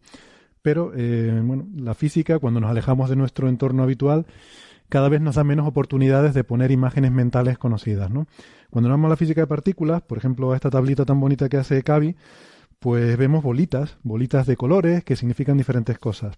Y esta es la imagen que tenemos cuando pensamos en partículas, pero quizás esta imagen no es la adecuada desde un punto de vista cuántico para entender las cosas más profundas, ¿no? Cuando vamos a cosas muy profundas, tenemos que pensar en campos que se excitan. Antes hablaba Alberto de que eh, cuando el muón decide que ya no quiere seguir viviendo, lo que hace es que le cede su energía a otros campos, al campo del electrón, eh, el campo este electrónico le da una cantidad de energía, se forma un, un electrón por ahí, al campo electromagnético la energía se forma un fotón por allí. Mm, bueno, ¿quién nos puede explicar un poco qué son los campos cuánticos y, y qué papel juegan en la naturaleza? Pues Al- si, si queréis, le, lo doy yo. Eh, bueno, efectivamente, cuando hablamos de física de partículas, tendemos a pensar que el objeto del que vamos a hablar son las partículas. Y a medida que avanzamos en la teoría y la entendemos mejor, de hecho, a medida que se fue entendiendo mejor la teoría cuántica, nos empezamos a dar cuenta de que el el objeto fundamental probablemente no son las partículas y las partículas son solo una manifestación de otra cosa más fundamental y que además eh, incluye muchos otros fenómenos físicos. Ese objeto son los campos, ¿vale? Y por eso hablamos de teoría cuántica de campos, de que la teoría cuántica de campos es la teoría de la física de partículas a día de hoy. Entonces, ¿qué es un campo? Pues es un campo es un algo, no le puedo, no puedo poner otro nombre, algo que llena el espacio entero y que acumula energía. Y ese algo que llena el espacio entero y que tiene energía, además puede vibrar. Pueden, pueden producirse como olas, como ondas en, en ese algo. Y cuando esas ondas se propagan a lo largo de distancias grandes y tienen una serie de propiedades, resulta que eso yo lo percibo como partículas. Entonces, yo lo que tengo, a mí me gusta imaginarlo como una especie de líquido que está llenando todo el espacio y en el cual hay, hay olas. Y yo hay una ola que se está moviendo por ese líquido, pero yo lo que veo es un electrón, o yo lo que veo es un muón, o yo lo que veo es otra cosa. Entonces, eh, cuando uno pasa a entender las partículas como ondulaciones en estos campos, de repente le empiezan a cuadrar muchas cosas. Antes hemos dicho que un electrón que se movía rápido era más pequeño, entre comillas, que un electrón que se mueve grande, que se mueve, que se mueve despacio. ¿Por qué es eso? Pues porque la ondulación en el campo, cuando la onda se mueve muy rápido, resulta que es más pequeña, es más estrecha. Y de repente tienes ahí una cosa que se llama electrón igualmente, porque es una onda que se mueve por el campo, pero que es más pequeño que otra cosa que se llamaba electrón y que moviéndose a otra velocidad es más grande. Entonces, la, la noción de campo y de las partículas como oscilaciones o ondulaciones en ese campo que se mueven permite integrar un montón de ideas que están en la teoría cuántica y que vamos, a lo mejor es porque yo tengo la mente deformada, pero a mí me parece que antes de la teoría cuántica de campos se entendían regular y en el momento en que tú introduces la teoría cuántica de campos, de repente pasas a entenderlas muchísimo mejor. Entonces, ese es el, ese es el cambio que hay que hacer.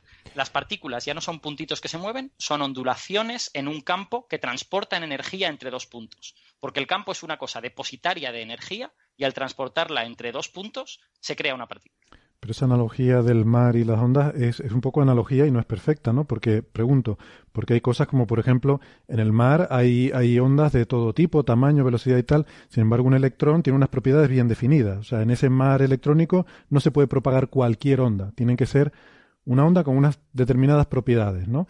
Em, eh, además, la mecánica cuántica, bueno, nos, pone ciertas limitaciones sobre, en fin, las cosas no son continuas, están discretizadas. Entonces, en particular, cómo son estas ondas, tiene que obedecer también un poco esa discretización, ¿no? Yo que, quiero añadir más cosas y la mayor parte de ellas dudas que tengo, ¿no?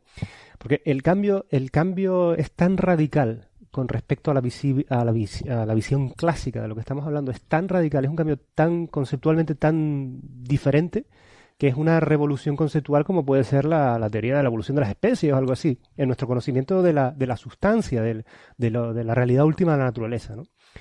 Porque, claro, eh, la visión clásica es partículas, es decir, bolitas de algo, bolitas de billar o lo que sea, que interaccionan entre ellas. Esa es la visión de la, de la naturaleza que hemos tenido durante siglos, de cualquiera que haya pensado desde los átomos de los griegos, ¿no? Es decir, particulitas, puntitos, si quieres, interaccionando entre ellas. Y ahora venimos a decir que las interacciones, ya hemos dicho, primer cambio radical, las interacciones también son mediadas por partículas, ¿vale? Primer cambio, no es una acción a distancia, sino que tiene una, unas partículas. Y el segundo cambio radical es que, no, olvídate de las partículas. Las partículas son unas representaciones útiles, si quieres, para entender eh, los momentos en que uno mide algo. Pero la realidad fundamental es otra cosa, es algo desmaterializado. Un campo es algo desmaterializado de alguna forma, porque estás hablando de una sustancia hasta donde yo te entiendo. Vamos, vamos a intentar poner, yo voy a intentar decirlo mis palabras y ustedes me corrigen si estoy equivocado. El campo del electrón. Eh, en principio tú has dicho que es un campo que llena todo, pero que llena todo, que llena todo el universo. Es decir, eh, el campo del electrón es un único campo. ¿no? Eso es. Lo que eso. pasa es que electrones hay eh, miles de millones de millones de millones de, de perturbaciones en ese campo, pero es un único campo. ¿De acuerdo? Entonces, hay una única sustancia, que llama, llamémosle campo, que tiene perturbaciones que yo puedo medir a nivel local. ¿Vale? Y que llamo electrones. ¿Vale? Que tendrán sus propiedades, pero eh, fíjate, imagínate el cambio radical de, de, de, concepto. Pero piénsalo, puedes hacer la analogía perfecta con el campo electromagnético y los fotones. O sea, sería exactamente lo mismo. Hay un campo electromagnético que llena todo el universo y los fotones, la luz que percibimos, son perturbaciones de eso. O sea, eso lo, tenemos asumido hace mucho tiempo. O sea, al final lo que no es intuitivo es lo que nos han enseñado de hace mucho tiempo, ¿no? Entonces, ese concepto del campo electromagnético y los fotones ya lo tenemos asumido, es algo natural y no nos sorprende. Pero si te dicen eso sobre el electrón, de repente me tiras los esquemas, ¿no? Pero claro, es que la perturbación, ¿cómo es esa perturbación? Cuando hablamos de un electrón, y así volvemos un poco a la, a la, a, la pregunta de Héctor, ¿no? Es decir, es una perturbación que yo mido localmente, porque es la única forma. Medir es es actuar localmente en un sitio. Eso es medir. Eh, por eso yo hablo de que la partícula no tiene, es una partícula puntual, ¿no? Porque no tiene tamaño, porque, porque medir implica eso.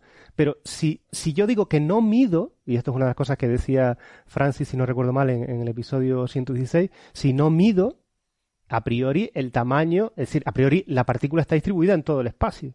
O sea, con mayor o menor probabilidad, pero es una cosa que no es local.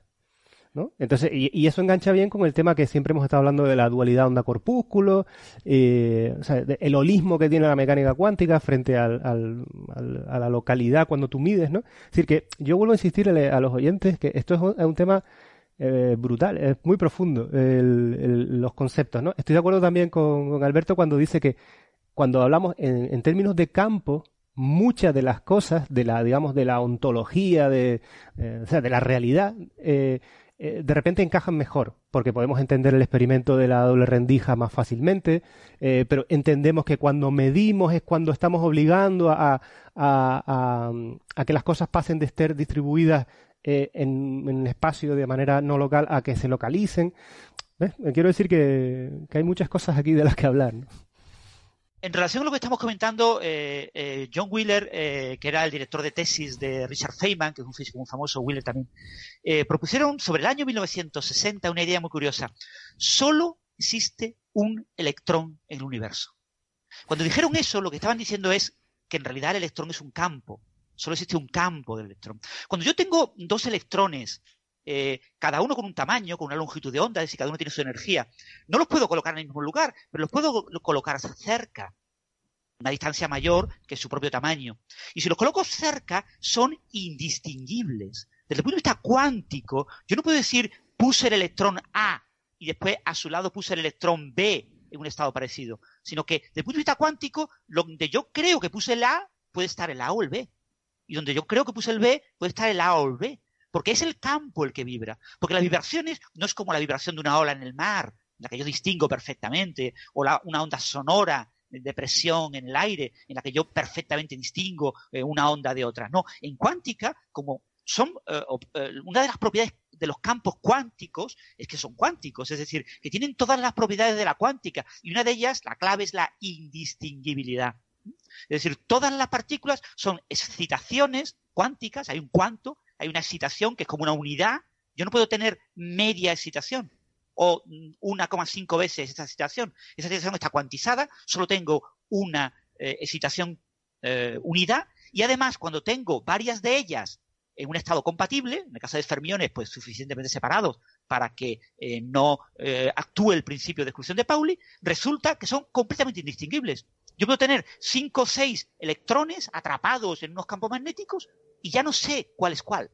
No sé cuál puse, porque en realidad es el mismo, es el campo el campo está oscilando en diferentes lugares y las oscilaciones pues se van intercambiando. Hay una cierta no localidad en el concepto de campo. Eso es difícil de entender porque los campos clásicos no lo tienen. ¿eh? Un campo de temperatura, un campo de presión, un campo de velocidad, no tienen esa propiedad de ser cuánticos, de indistinguibilidad, de no localidad, pero mm, es una pequeña extensión, es un pequeño añadido a la teoría clásica eh, de campos del siglo XIX que tenemos que aceptar y que su matemática no es nada complicada, es relativamente sencillita. ¿eh? Eh, yo quiero insistir en que creo que a nivel divulgativo no se explica bien esto o que es muy complicado em, porque se suelen poner las analogías de, por ejemplo, el, tambor o la, piel del tambor que cuando le das o, la, o, el, las ondas en un lago y todo esto, pero en todas estas, en, todas estas analogías eh, hay una especie de,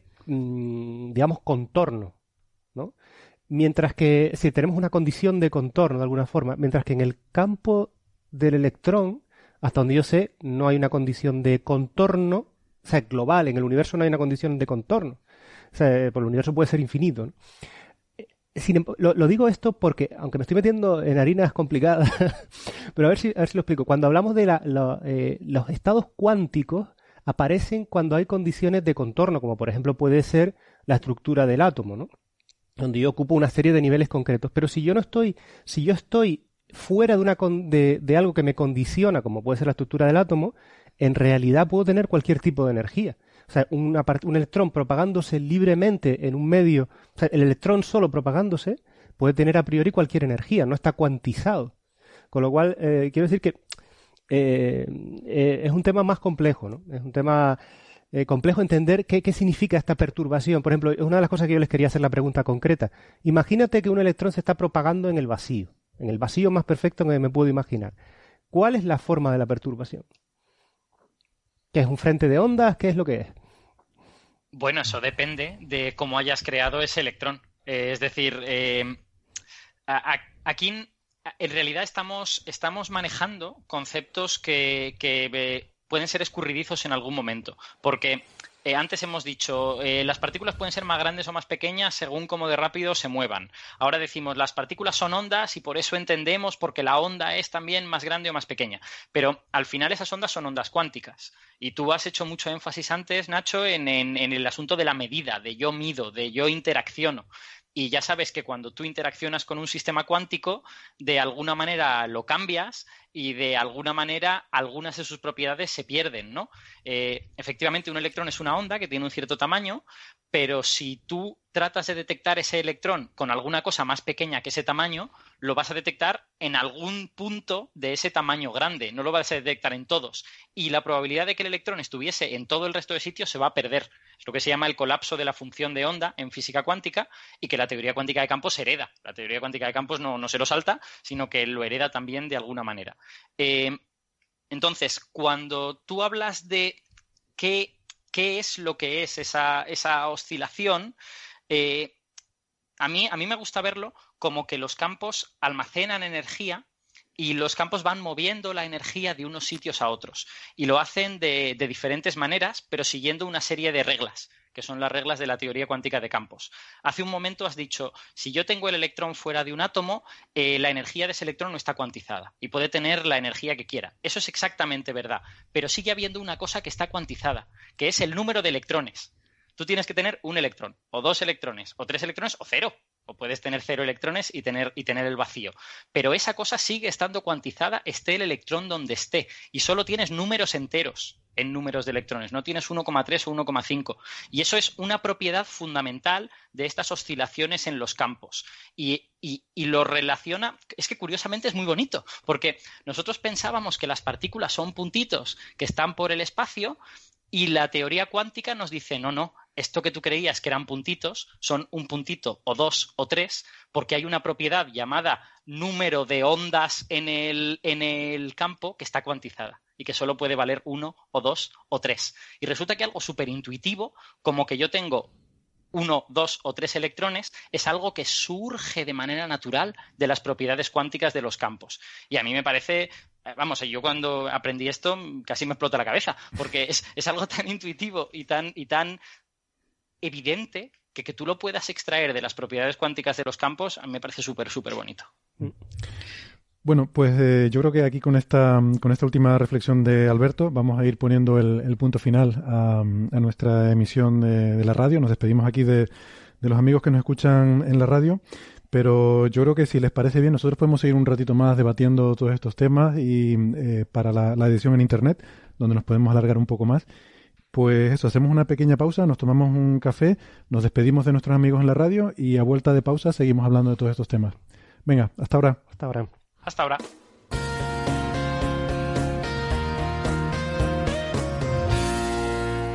Muy bien, pues ya estamos, ya estamos aquí de vuelta. Em, yo estoy, estoy muy a gusto, estoy encantadísimo con esta conversación que estamos teniendo y estoy aprendiendo muchísimas cosas. Em, nos habíamos quedado un poco con esta discusión sobre qué es realmente lo que significa un electrón moviéndose por el, por el espacio libre y, estos conceptos de lo que significa que esté cuantizado el número de, electrones, eh, sus propiedades, su carga también está cuantizada, no puede ser cualquier cosa, tiene que ser la carga del electrón.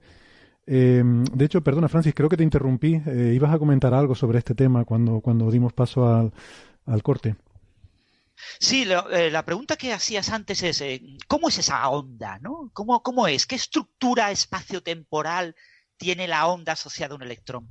Y no lo podemos determinar, no podemos saberlo. Y no podemos saberlo porque para explorar el electrón tenemos que utilizar partículas. Entonces, al usar partículas, yo solo exploro propiedades tipo partícula del electrón. No puedo explorar su propio campo. Sin embargo, fíjate que con el fotón sí puedo hacer cosas. Hoy en día podemos, por ejemplo, dotar de estructura espacial a un fotón y cambiar la estructura espacial del campo electromagnético asociado a un fotón. Yo puedo lo que se llama dotar de eh, momento magnético orbital a un fotón. Y puedo hacer que la distribución de campo electromagnético asociada a un solo fotón cambie y tenga propiedades. Y eso lo puedo utilizar para comunicar información de manera más eficiente. Fotón a fotón, no, guardo que pase el fotón o que no pase el fotón, 1, 0, sino que puedo meter 20, 40, 50 numeritos asociados a los diferentes estados helicoidales de cómo he reestructurado espacialmente eh, he modulado espacialmente, eso se hace con redes de difracción y se puede hacer con un único fotón. Entonces, con un fotón yo no veo, no puedo ver, igual que no puedo ver la función de onda cuántica, no puedo ver eh, cómo fluctúa el campo electromagnético asociado a un solo fotón, pero lo puedo controlar, lo puedo cambiar y puedo hacer que tenga estructuras. Y, eso se puede hacer en laboratorio y se lleva haciendo 20 años. Con el electrón no soy capaz de hacerlo, pero con el fotón lo hago. Y como el electrón es un campo cuántico, tan campo cuántico como puede ser el del campo eh, eh, del campo del fotón, pues con toda seguridad el campo del electrón también se podrían hacer cosas de ese tipo. Lo que pasa es que ahora mismo no somos tecnológicamente capaces de hacerlo, ¿no? Pero no podemos ver cómo fluctúa exactamente ese campo, pero sí puedo controlar y cambiar cómo fluctúa. Pero, en un pero- solo fotón Pero en, en ondas de radio, por ejemplo, donde la vibración es mucho más lenta, sí que podemos, tecnológicamente incluso, tenemos la capacidad de medir la fluctuación del campo electromagnético al pasar un fotón. Em, Mm, cuidado, cuidado. O sea, eh, tú, eh, eh, eh, a ver, eh, cuando, cuando hablamos a veces de fotón, en ciertos contextos eh, no es el fotón como partícula, ¿vale? O sea, en ciertos contextos asociamos a un paquete de fotones y le llamamos el concepto fotón, ¿vale? Entonces, a veces, eh, pero realmente medir la amplitud de un solo fotón, ahora mismo no lo podemos hacer, ¿eh? O sea, de un solo fotón tú puedes saber si lo detectas o no lo detectas. ¿eh? Pero tú no puedes medir medio fotón, ¿vale? O sea, tú no puedes medir medio campo electromagnético asociado a un fotón. Tú no puedes dar una estructura. Ahora, yo sí puedo modular esa estructura. O sea, puedo darle forma y puedo ver que a este fotón le he dado una forma y en cierto experimento me da un resultado y a este otro fotón le he dado otra forma y en ese mismo experimento me da un resultado distinto. vale, lo que quiere decir es que cuando hago esa medida de radio no estoy midiendo un fotón. Exactamente. Vale. Exactamente. Estás, estás midiendo lo que se llama un paquete de fotones. Estás midiendo un conjunto de fotones. Vale, vale.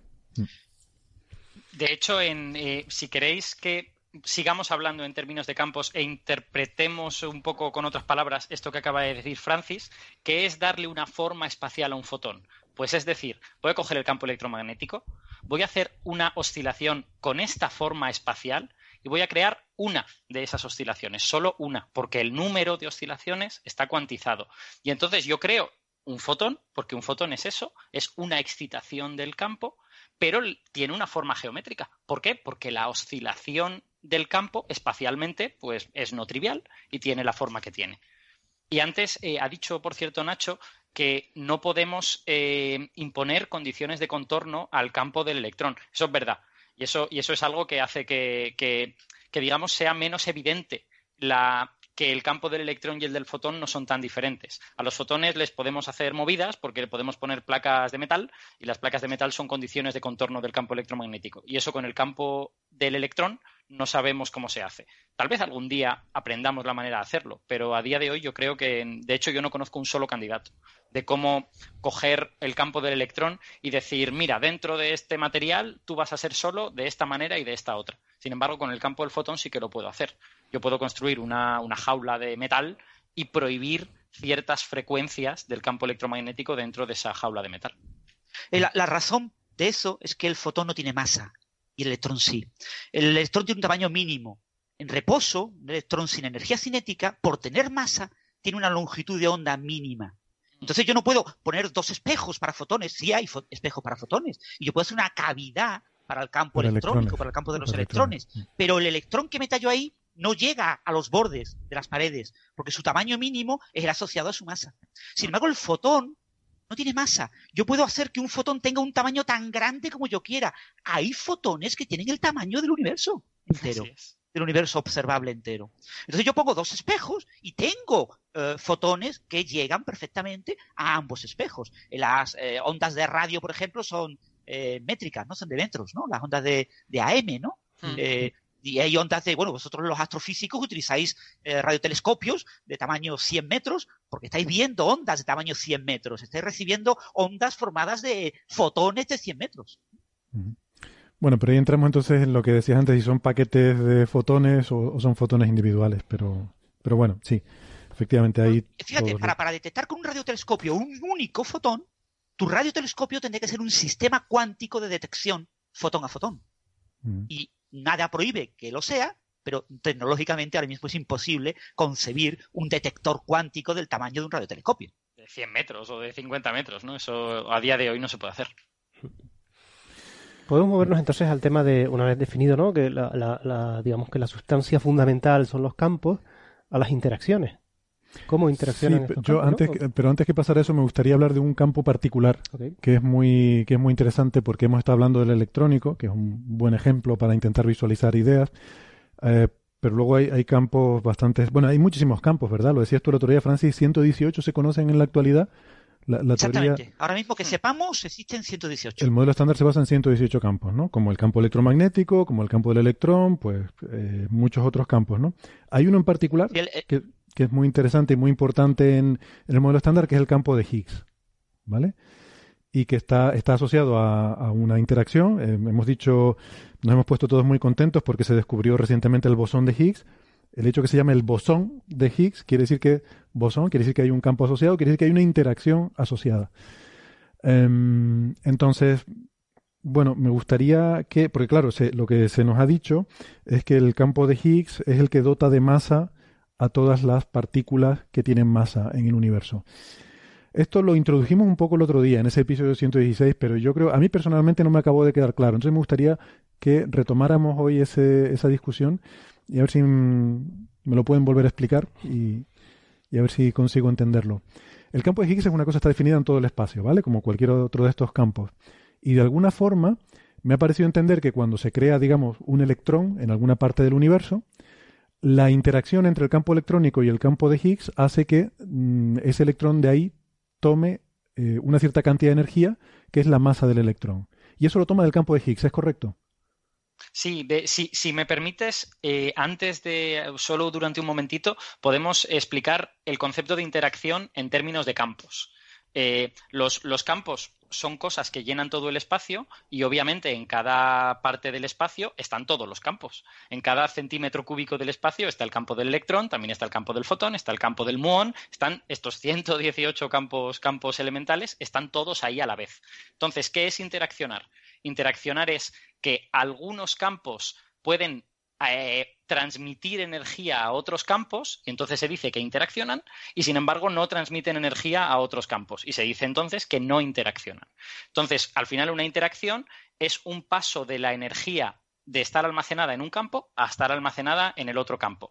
Y fijaos hasta qué punto la teoría cuántica de campos, de nuevo, nos explica cosas que antes parecían así un poco mágicas. Cuando yo veo una desintegración de una partícula, veo un muón por ejemplo, transformándose en un electrón, un neutrino y un antineutrino. Cuando yo entiendo eso en términos de campos, lo que digo es, el campo del muón tenía acumulada esta energía y lo que va a hacer es darle un poco al campo del electrón, que creará una excitación que yo llamo electrón, darle un poquito al campo del neutrino, darle un poquito al campo de no sé qué, y esa energía se va a repartir. Entonces, eh, las interacciones entre partículas, en las que nosotros vemos que aparecen y desaparecen partículas, se desintegran, desaparece una, aparece la otra, realmente no es otra cosa que energía moviéndose de unos campos a los otros y creando estas excitaciones cuánticas al moverse de, de un campo al otro. Y esto es lo que, lo que llamamos una interacción. Que realmente, perdona, realmente no se mueve porque estás en el mismo punto del espacio, ¿no? O sea, pasa de un campo a otro, pero, pero o sea, yo te he entendido lo que quieres decir, ¿no? Pero no, no hay un movimiento, ¿no? De, sino que en, en, un punto del espacio la excitación del campo del muón se traspasa a una excitación del campo del, ele eh, del electrón, por ejemplo, ¿no? Totalmente de acuerdo. Sí, he usado el verbo mover, que quizá no era demasiado afortunado. Pasar de uno al otro quizá, quizá sea mejor. Cuando se mueve es cuando yo creo una partícula y esa partícula es una oscilación en el campo que se propaga y entonces sí que la energía se mueve de un sitio a otro. O sea, es como cuando yo tengo algo que vibra y lo pongo en contacto con otra cosa y entonces otra un, un diapasón, por ejemplo, lo, lo, pongo a vibrar y transmite esa vibración al aire. Pues Eso al, es. algo así podría ser, ¿no? Un campo que está vibrando y transmite parte de esa vibración a otro, a otro campo en este caso, ¿no? Sí, pero la es... cuestión curiosa es que todos los campos coexisten a la vez en el mismo espacio. Con uh -huh. lo cual, el, todavía el tema es, es, todavía más abstracto de lo que, eh, o sea, a la hora de visualizarlo, porque normalmente estamos acostumbrados a que el mar está en un sitio, el aire en otro, la tierra en otro. Pero aquí estamos hablando de que esto es, todo está mezclado, porque todos los campos están a la vez ocupando la misma región. Sí.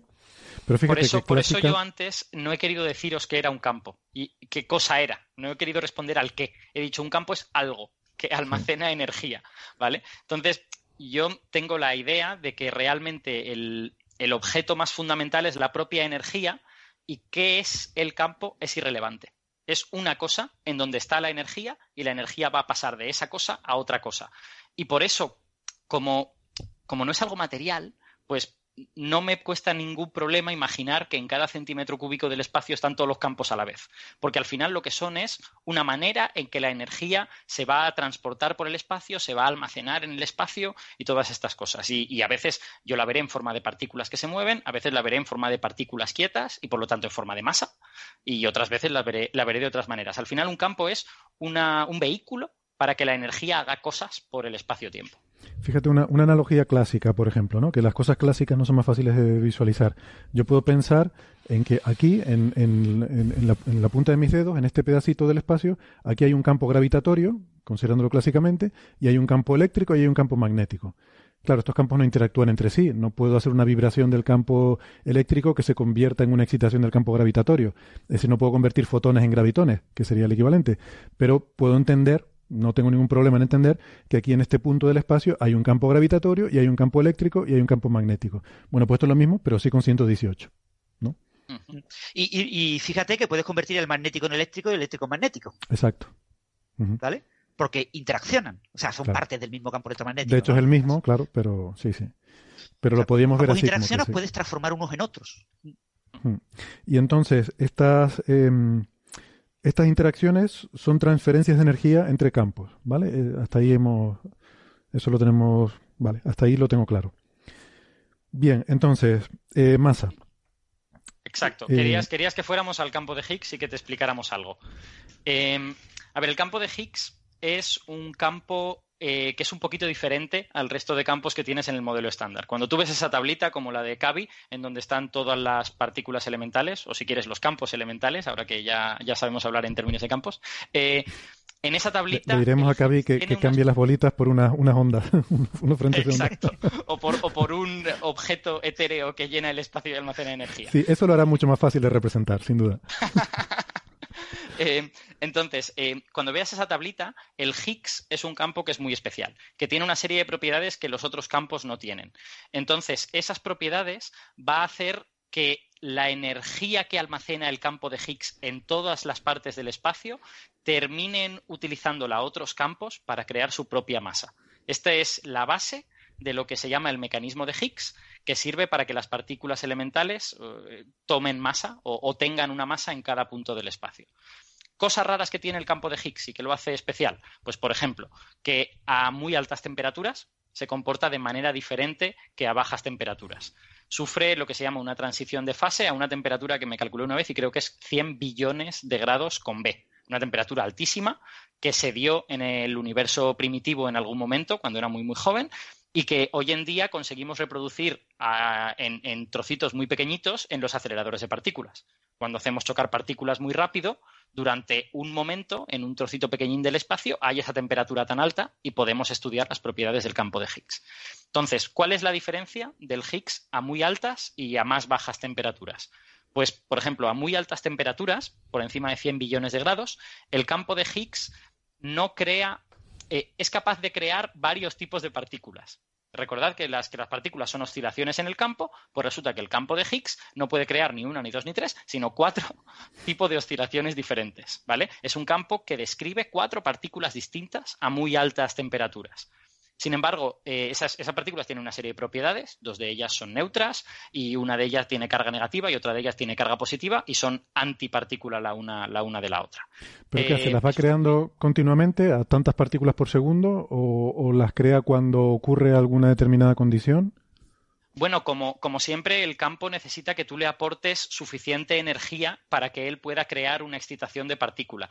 Eh, estas, estas, partículas tienen una masa asociada y si tú no le aportas energía suficiente para estar por encima de esa masa, el campo no va a poder crear una partícula con, esa masa. Como el campo de Higgs en concreto pues tiene una masa relativamente alta, él necesita eh, energías grandes. Pero por encima de 100 billones de grados no hay ningún problema, porque los choques que, que tú tienes con otras partículas te dan energía suficiente para que tú puedas hacer eso. Entonces tú vas a poder crear tanto las dos partículas neutras como las dos que son cargadas, signo más y signo menos. Vale, a eso me refiero. O sea, en ese universo primigenio a 100 billones de grados se estaban continuamente creando mm, cuartetos de estos de partículas espontáneamente, de en, cada punto del espacio se estaban creando continuamente. Bueno, espontáneamente a lo mejor es, eh, un poco... No, no, me gusta muy bien mucho cómo suena, porque, porque realmente cuando se forman es cuando algo llega a ese punto del espacio y aporta energía. Por ejemplo, llega otra partícula que se está moviendo a muy alta velocidad, ¡pam! aporta energía y de repente, ¡pum!, se forman un par de, de estas partículas asociadas al campo de Higgs. Eh, tú debes, debemos imaginar el universo primitivo como algo, una especie de sopa en la que hay muchas partículas moviéndose a velocidades muy altas y están chocando continuamente. Como las partículas son oscilaciones en los campos, que choquen las partículas significa que un campo entra, entra en contacto con el otro, se transfiere en energía y tú puedes crear oscilaciones nuevas en otro campo. Entonces aparecen partículas a partir de la energía que tú habías invertido en ese punto. ¿Vale? Entonces, este, este, es más o menos la situación a temperaturas muy, muy altas. Si quieres, ahora pasamos a ver qué sucede cuando las temperaturas bajan. Pues lo que le ocurre es que el campo de Higgs sufre lo que los físicos llamamos una transición de fase. Un ejemplo facilito de transición de fase es el hielo eh, convirtiéndose en agua el hielo se, se, licúa y se, convierte en agua. Y tenía unas propiedades a temperaturas bajas y cuando le subes la temperatura pasa a tener otras y se convierte en agua. Pues al Higgs le pasa también una de estas transiciones de fase. Y lo que le pasa cuando baja la temperatura es que de estas cuatro partículas que tiene, hay tres que son de repente, eh, digamos, engullidas por otros campos. Estas, eran vibraciones que se movían con libertad en el campo de Higgs y por debajo de esa temperatura hay otros campos que se las apropian y ya no se pueden mover ellas solas. Se mueven junto con oscilaciones de estos otros campos. En concreto, una de las oscilaciones neutras del Higgs se asocia a lo que llamamos el bosón Z, al campo del bosón Z, y las oscilaciones asociadas a las partículas de carga positiva y negativa se asocian al bosón W. Entonces, a partir de ese momento, cuando la temperatura baja, esas tres partículas que antes estaban asociadas al Higgs, de repente pasan a estar asociadas a estos bosones W y Z. Y a cambio, esos bosones W y Z ganan masa. Esos bosones W y Z, al apropiarse de esas oscilaciones, pueden tener una masa muy grande y pasan a tener masas, eh, como dijimos el otro día, pues comparables a átomos medios, como de rubidio o algo así. Entonces, el campo de Higgs, que a altas temperaturas era tenía cuatro oscilaciones distintas, de repente ha pasado a tener una sola. Y esa una sola, que es una, que es una oscilación sin carga eléctrica, es el bosón de Higgs que hemos visto en los aceleradores de partículas hoy en día. Vale. Y entonces cuando eh, se crea un electrón en algún punto del universo, eh, empieza a oscilar ese campo electrónico, de alguna forma del acoplamiento con el campo de Higgs, ese, ese electrón pues se crea con una masa y se va propagando. ¿La masa realmente del electrón está contenida? Igual esta pregunta es, es absurda y no tiene sentido. ¿Pero la masa estaría en el campo electrónico o estaría en el campo de Higgs? O sea, ese electrón que se va propagando por el espacio va dejando también una huella en el campo de Higgs. También se va propagando en el campo de Higgs y es por ahí donde va la masa. O sea, me pregunto si la masa es un concepto asociado al campo de Higgs eh, o, o es algo que está en el campo de la propia partícula, ¿no? O igual esta pregunta es ridícula y no tiene sentido porque observacionalmente o físicamente es indistinguible un escenario del otro. Es una, es una pregunta muy, muy difícil de responder, pero yo te diría que la masa es energía y que la energía está depositada en los campos. Entonces, eh, cuando, cuando el electrón genera su masa a partir, bueno, esto, esto no lo hemos dicho, vuelvo un par de pasos atrás. Cuando, cuando el Higgs se queda reducido solo a esta partícula neutra, él pierde el control de parte de la energía que su campo almacena por el espacio. Normalmente los campos utilizan la energía pues, para propagar partículas, para crear partículas que se propagan, van de un sitio a otro y tal. Pero el Higgs, al ser vampirizado, y al perder parte de sus excitaciones, eh, pierde el control de parte de la energía y esa energía se queda pues como triste y sola por el espacio. Entonces, cuando otras partículas se propagan por el espacio e interaccionan con el campo de Higgs, ven esa energía ahí que no la usa nadie y dicen, oye, pues yo puedo coger un trocito de esta energía para hacerme mi masa. Entonces, en respuesta a tu pregunta, ¿la energía dónde está? ¿Está en el campo del electrón o está en el campo de Higgs? Pues la energía está y la, y la almacena el campo de Higgs y el electrón utiliza esa energía para crear un tipo de eh, excitación que tiene masa. ¿Vale? Si me permitís hacer un comentario, yo lo, diría de una manera completamente diferente, como lo ha dicho Alberto. Ah, por ella. Eh, a ver, eh, para entender la masa del electrón, tenemos que entender que el campo electrónico, el campo del electrón, tiene dos componentes. Igual que el campo electromagnético tiene componente eléctrica y componente magnética, el campo del electrón tiene una componente y otra componente. Llamémosle izquierda, derecha, llamémosle arriba, abajo, llamémosle como queramos. ¿vale? Levógira, estrógira. Lo que hace el campo de Higgs es mediar la transferencia de energía de la componente izquierda a la derecha y de la derecha a la izquierda. La energía asociada a la masa está en el propio campo del electrón. Lo que pasa es que esa energía se podría propagar por su componente, pero resulta que no se propaga por esa componente porque encuentra el campo de Higgs, que le da un canal para transferir esa energía a otra componente. Entonces la energía está en el propio campo eh, electrónico pasando de una de las componentes a la otra, de una componente a la otra, de una componente a la otra, de una componente a la otra. Y ese pasar de una componente a la otra requiere un tiempo, dura un tiempo. Y por eso la, cada componente virtualmente se comporta como una componente sin masa, adquiere masa. ¿Por qué adquiere masa? Porque echa un tiempo en transferir la energía vía el campo de Higgs de una componente a la otra. Eso produce un retraso en el movimiento de la partícula. Y ese retraso es lo que asociamos a que la partícula tiene una masa. Entonces, no es que la, le robe energía al campo de Higgs o que haya una transferencia de energía del vacío del campo de Higgs al campo electrónico. No, el Higgs actúa como canal. Fijaros, el ejemplo clásico lo habéis visto en muchos museos de ciencia, en eh, muchos laboratorios de física, en muchos sitios. Los dos péndulos acoplados por una cuerda. Son dos palitos que eh, están conectados por una cuerda y en esa cuerda, de esa cuerda, en dos puntos, cuelgan dos pendulitos. Tú pones en reposo los dos y le das un golpecito a uno de los péndulos. El péndulo se mueve y por transferencia a través de la cuerda se va parando su movimiento y se pone a moverse el otro péndulo. Es una transferencia de un péndulo al otro péndulo. ¿Eh? Cuando este péndulo alcanza su amplitud máxima, la amplitud que le diste originalmente al otro, vuelve otra vez a relajarse y, entonces se va moviendo primero un péndulo, después el otro, y todo se transfiere a través de la cuerda. La cuerda que conecta los dos péndulos es el campo de Higgs. Y los dos pendulitos que se mueven son las dos componentes asociadas al electrón. Entonces, una excitación de tipo electrón excita ambos campos, es decir, ambas componentes, y lo que hace el campo de Higgs es ir mediando transferencias de esa energía de una de las componentes a la otra. Eso es lo que nos dice la matemática, y no entendemos bien. Digamos, la matemática al principio es una interacción normal y corriente, ¿no? Pero es esa transferencia. Entonces, realmente la energía en ningún momento realmente pasa al campo de Higgs. Si pasa al campo de Higgs es como excitación de vacío.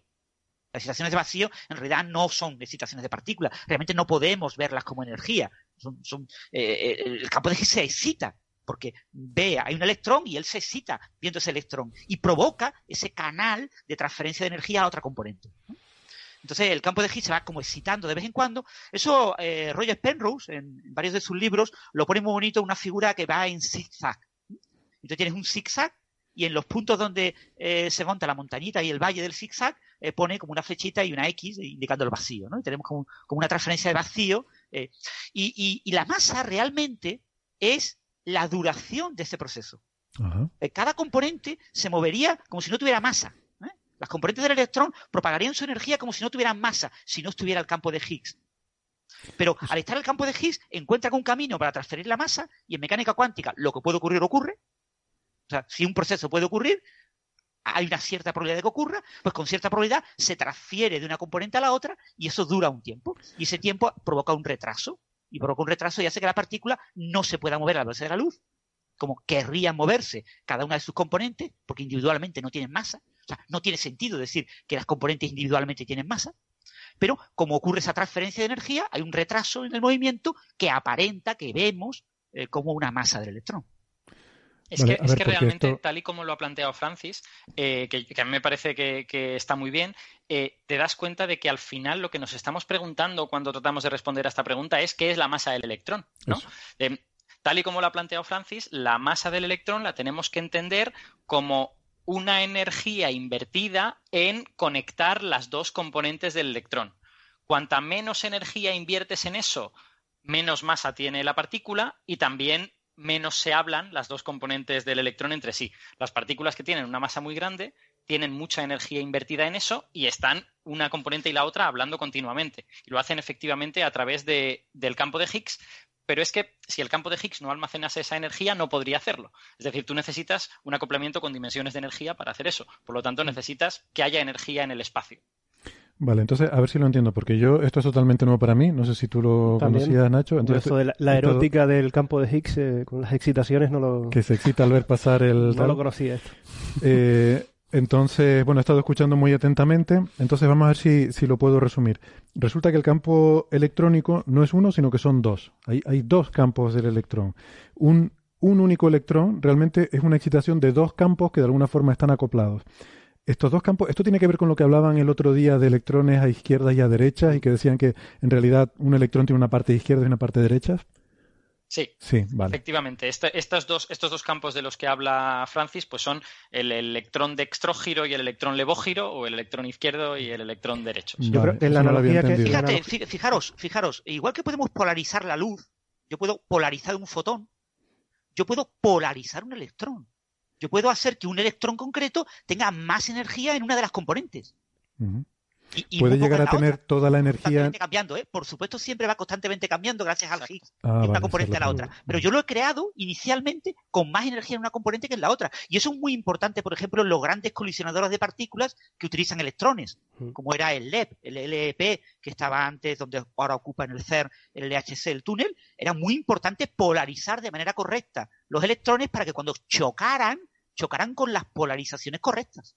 La analogía que creo que, ha hecho o que, ha querido transmitir Francis en el tema de, la masa de las partículas, ha puesto como ejemplo el electrón, pero podría haber puesto como ejemplo cualquier otra, me imagino, eh, se podría relacionar con la idea de cuánto tarda en desplazarse un fotón de un lugar a otro cuando está en el espacio vacío o cuánto tarda cuando atraviesa un medio, porque tiene que ir eh, rebotando de un lado a otro. Lo que pasa que la analogía no es perfecta del todo en el sentido de que mientras en uno se produce un desplazamiento en el espacio, aquí el, electrón podría estar quieto y, y tener masa simplemente porque está desplazándose eh, entre, entre, un, entre un estado y otro. Pero aunque estuviera físicamente quieto en un único sitio, ¿no? Y esto Bueno, también ya- se está, se está desplazando en el tiempo, por otro lado, ¿no? Sí, Eh, Entonces, de alguna manera es un desplazamiento. Y ya, ya yéndonos totalmente a divagar por completo, aunque, mm, en fin, les prometo que solo hemos estado bebiendo agua, pero esto de aquí se puede extrapolar eh, esta línea de pensamiento de una partícula que va pasando de la componente izquierda a derecha y que la inercia, que al fin y al cabo es algo que viene mediado por la masa, eh, esté relacionada también de alguna forma con este concepto de, o, o no tiene nada que ver, porque también es un poco sorprendente, ¿no? El hecho de que haya diferentes cosas, como la inercia o como la gravitación, que parece que estén ligados al concepto de masa, y sin embargo parecen cosas que no tienen nada que ver una con la otra, ¿no? Hay, una cosa que sí puede relacionarse con esto, de, con esto de campos izquierdos y derechos y la masa, que es la siguiente. Eh, cuando tú coges solo una de las componentes de, digamos, el electrón, de- pues, cojamos la, la izquierda, ¿vale? Eh, tú, esa componente por sí sola, si tuvieses solo esa componente aislada en el espacio y el electrón, por lo tanto, solo se, solo se compusiera de eso, tú no podrías en ningún momento, eh, a ver, ¿cómo, ¿cómo decirlo? Esa componente tiene una propiedad que se llama helicidad, ¿vale? ¿Qué es la helicidad? La helicidad es que eh, su, este spin, este pequeño imán que tiene el electrón dentro, apunta en una dirección. Y apunta, eh, puede, tú puedes hacerlo apuntar o bien en la dirección en la que se mueve el electrón o bien en la dirección opuesta, ¿vale? Es lo que se llama helicidad más uno o helicidad menos uno. Si tú solo tienes la componente izquierda o la componente derecha, esa componente va a tener siempre la misma helicidad. Tú puedes, por- porque por ejemplo, imaginadlo de la siguiente manera. Eh, ese campo magnético podría ser un vectorcito apuntando en una dirección, ¿vale? Entonces, tú ves ese vectorcito moviéndose para adelante y tratas de adelantarlo. Tratas de moverte muy rápido, le adelantas y entonces lo ves apuntando en la otra dirección porque le has adelantado, ¿vale? Eso no puede suceder cuando solo tienes la componente izquierda o la derecha. Y no puede suceder por un motivo muy sencillo. Como no tiene masa, se mueve a la velocidad de la luz. Y las cosas que se mueven a la velocidad de la luz no las puedes adelantar en ningún caso. Entonces, si las partículas que no tienen masa, tú no les puedes cambiar la helicidad tratando de adelantarlas muy rápido. Sin embargo, en el momento en que tú das masa, esa masa hace que el objeto se mueva más lento que la luz y tú puedes en un momento dado moverte muy muy rápido y cambiarle la helicidad solo por haberte movido muy muy rápido. No es exactamente la inercia que tú dices, pero sí es una relación con el movimiento, ¿no? La, masa está muy relacionada con si yo voy a poder cambiar la helicidad de la partícula tratando de adelantarla y por lo tanto de si la partícula se mueve a la velocidad de la luz o se mueve a una velocidad menor que la de la luz. Esta me parece una especie de manera de entender físicamente el papel de la parte izquierda y la parte derecha, en ese sentido. Bueno, no, no sé si ha quedado claro o lo, o lo he liado más todavía, pero... Voy a tener que pensar mucho sobre, sobre esta analogía. Eh, una, una, pregunta, ¿estas dos componentes eh, tendrían una contribución opuesta al spin? ¿La componente izquierda y la componente derecha o, o no? Eh, ¿O ambas el mismo electrón? una- tendrían una contribución diferente a la helicidad, pero al estar mezcladas en el electrón real, ya no puedes decir eh, la helicidad, eh, es decir, la helicidad, recordad que es si el electrón se mueve en la dirección de su campo magnético o se mueve en la dirección opuesta a la de, a la de su campo magnético.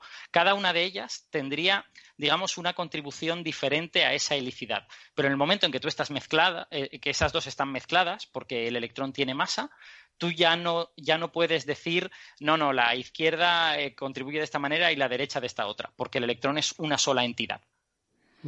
Vale, pero, eh, o sea, el, mm, justamente esa helicidad entiendo que tiene que ver con la orientación del spin, porque la dirección de movimiento del electrón es la que es. Entonces, Exacto. claro, entonces lo, que, lo único que te puede cambiar ahí es el spin, en una componente frente a la otra, ¿no? Que esté apuntando en la dirección o en la dirección opuesta del movimiento, ¿no? Entonces eso querría decir que según el electrón oscila de una componente a otra, el spin oscila de un... mm, o sea, es que me va a explotar la cabeza. El spin es una magnitud cuántica. A ver, Claro. el spin es una propiedad del campo cuántico. Entonces, el campo cuántico del electrón, eh, un medio, es su spin. El campo cuántico del electrón tiene un spin un medio, significa que tiene dos componentes. O sea, eso es lo único que significa. Que, que tenga spin un medio significa que tiene dos componentes. Ahora bien, como tiene dos componentes y se relaciona con el campo electromagnético, recibe un momento magnético. eh, como se relacionan esas dos componentes entre sí, tiene un momento angular. Es decir, el spin, por ciertas razones técnicas, eh, le pasa lo mismo que el momento angular. El momento angular es una propiedad que proviene de eh, una simetría ante rotaciones. Un sistema que sea simétrico ante rotaciones tiene momento angular. El- el hecho de que haya dos campos me permite cambiar los campos sin que cambie el electrón. Eso es una simetría rotacional. Y esa es la que está asociada al spin. Entonces, por eso me aparece un momento angular. Es una cuestión de que el origen es el mismo. Tengo- técnicamente se dice, tengo un grupo de Lie y cojo el álgebra de Lie y los estados de la partícula son representaciones del álgebra de Lie. Pero bueno, no quiero entrar en ese detalle. Lo que quería comentar es que eh, cuando se ha comentado el tema de la inercia, eh, el concepto de fuerza es de Newton. En la física moderna no podemos hablar de fuerzas. Es un concepto incorrecto. Es un concepto primitivo, obsoleto, de newtoniano.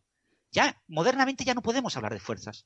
Si tú decías, por ejemplo, hay mucha gente que dice, la relatividad especial no permite describir movimientos acelerados. Pues claro que permite describir movimientos acelerados. Pues claro que permite describir fuerzas. Pero no lo hago. ¿Por qué? Porque es un concepto primitivo. No lo necesito. No necesito hablar de fuerzas. El concepto de masa inercial es un concepto newtoniano. Ni en relatividad, ni en cuántica, ni en teoría cuántica de campos necesito hablar de masa inercial. El concepto de masa inercial no existe, es obsoleto.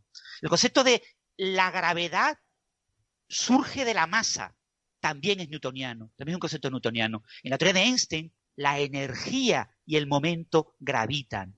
La masa gravita porque es energía. Cierto. No es la masa la fuente de la gravedad, es la energía.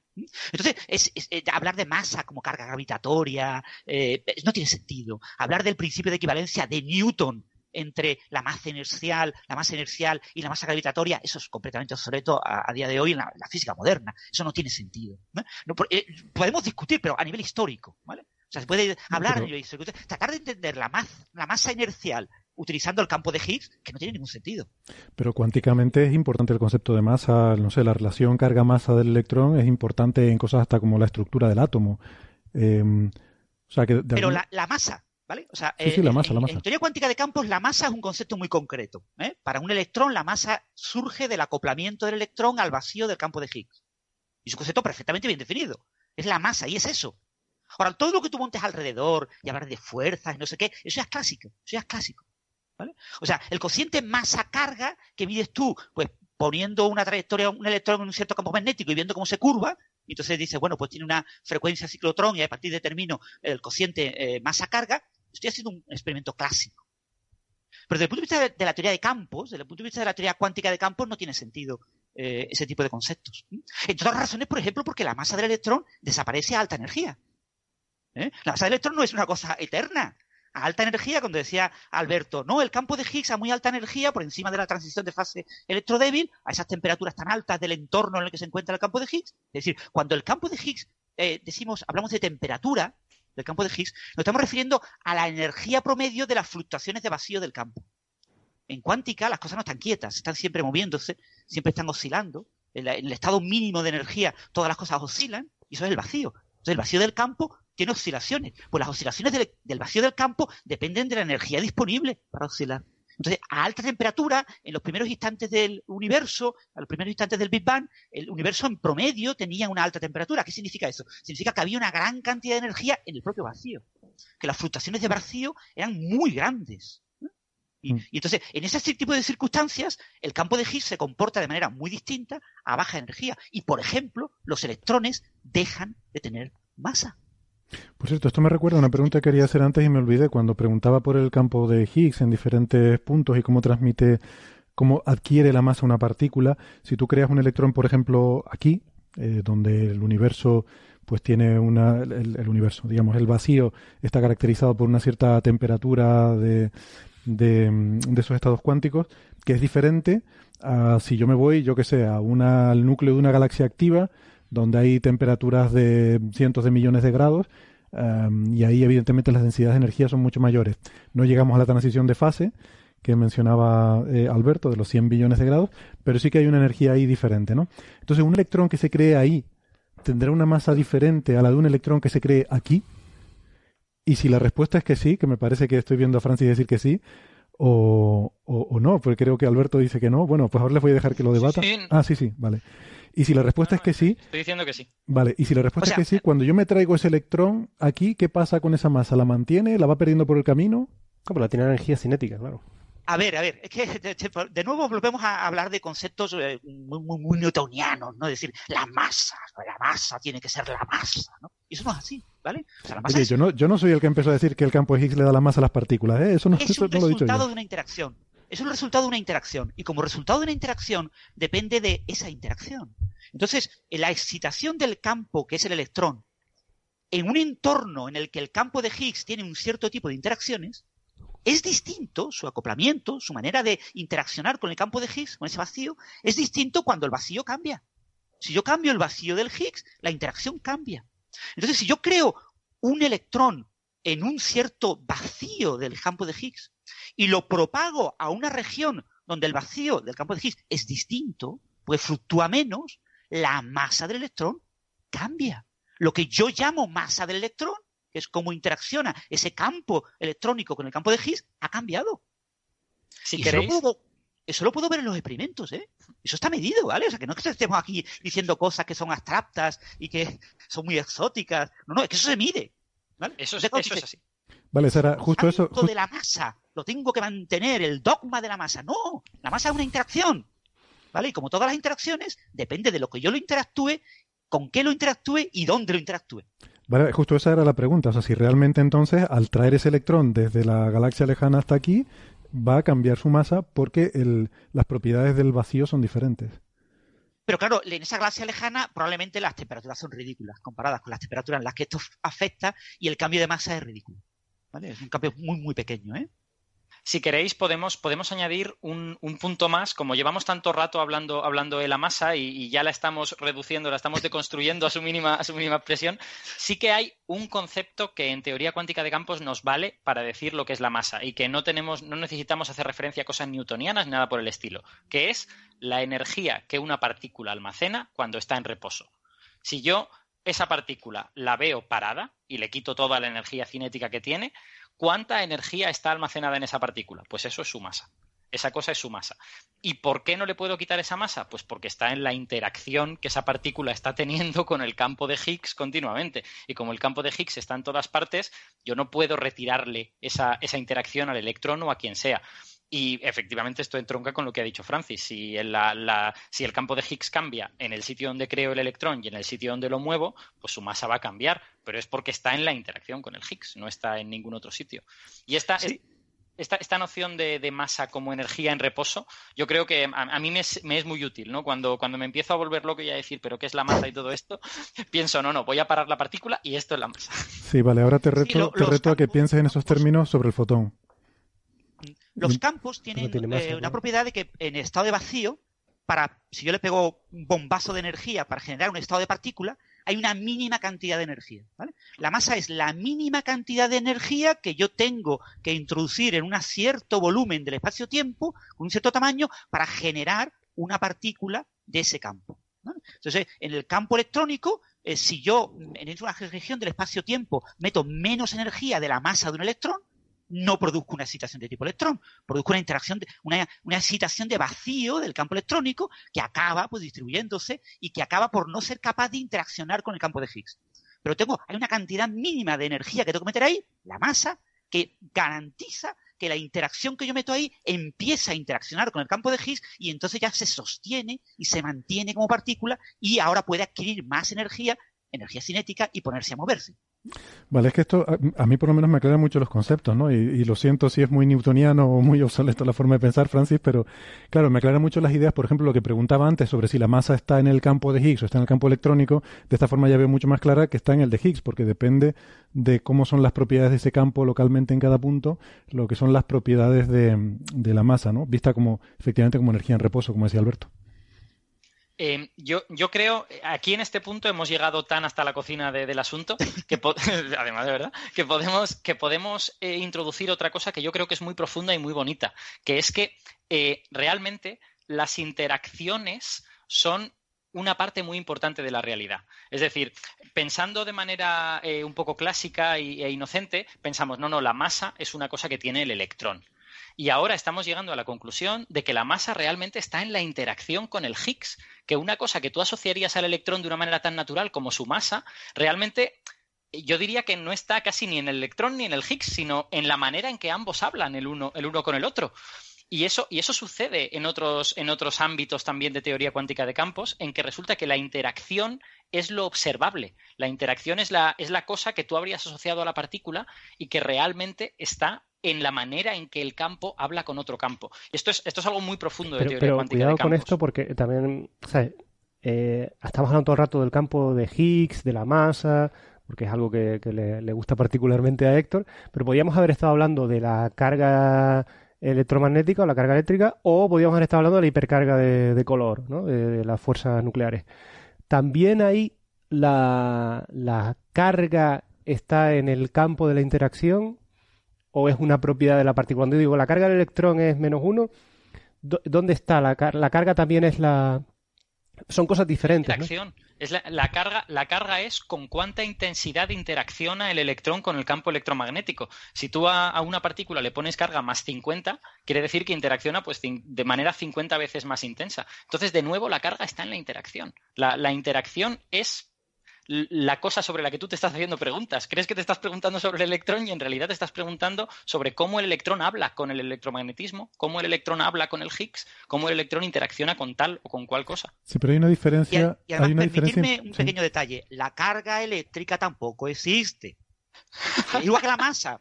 Son conceptos del siglo XIX que se han eh, mantenido en el siglo XX y que hay que tener mucho cuidado con ellos. ¿no? Eh, lo que eh, realmente llamamos carga es a la constante de estructura fina, es decir, a la constante en la, de cómo se acopla el campo del electrón con el campo electromagnético. Y esa constante no es constante. Cuando yo digo carga más uno o carga menos uno, digo carga más uno de qué? De la constante, o sea, de la, de la carga entendida como eh, eh, constante de acoplamiento entre el electrón y el campo electromagnético. Y ese, esa magnitud varía con la energía. Eso es así. ¿Vale? Uh -huh. Corre con la energía, cambia con la energía.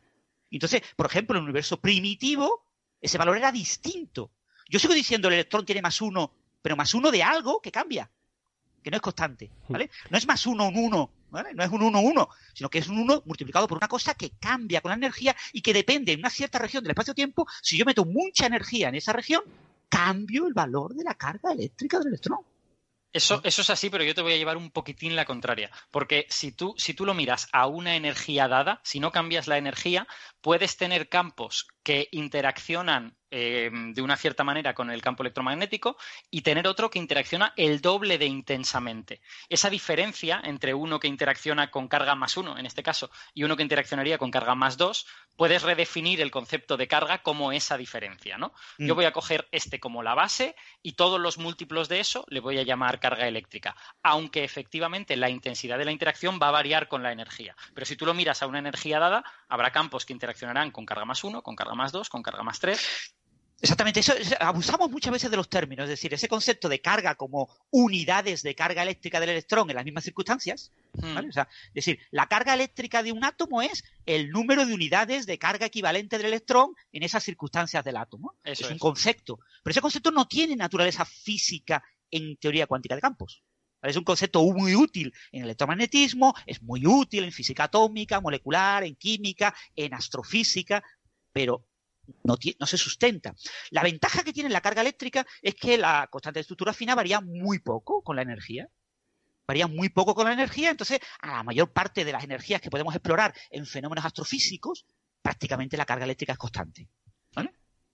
Pero Vale, entonces- eh, no en, el en los orígenes del Big Bang. ¿eh? Cuando tú estudias cosmología, tienes que tener en cuenta estos cambios. ¿eh?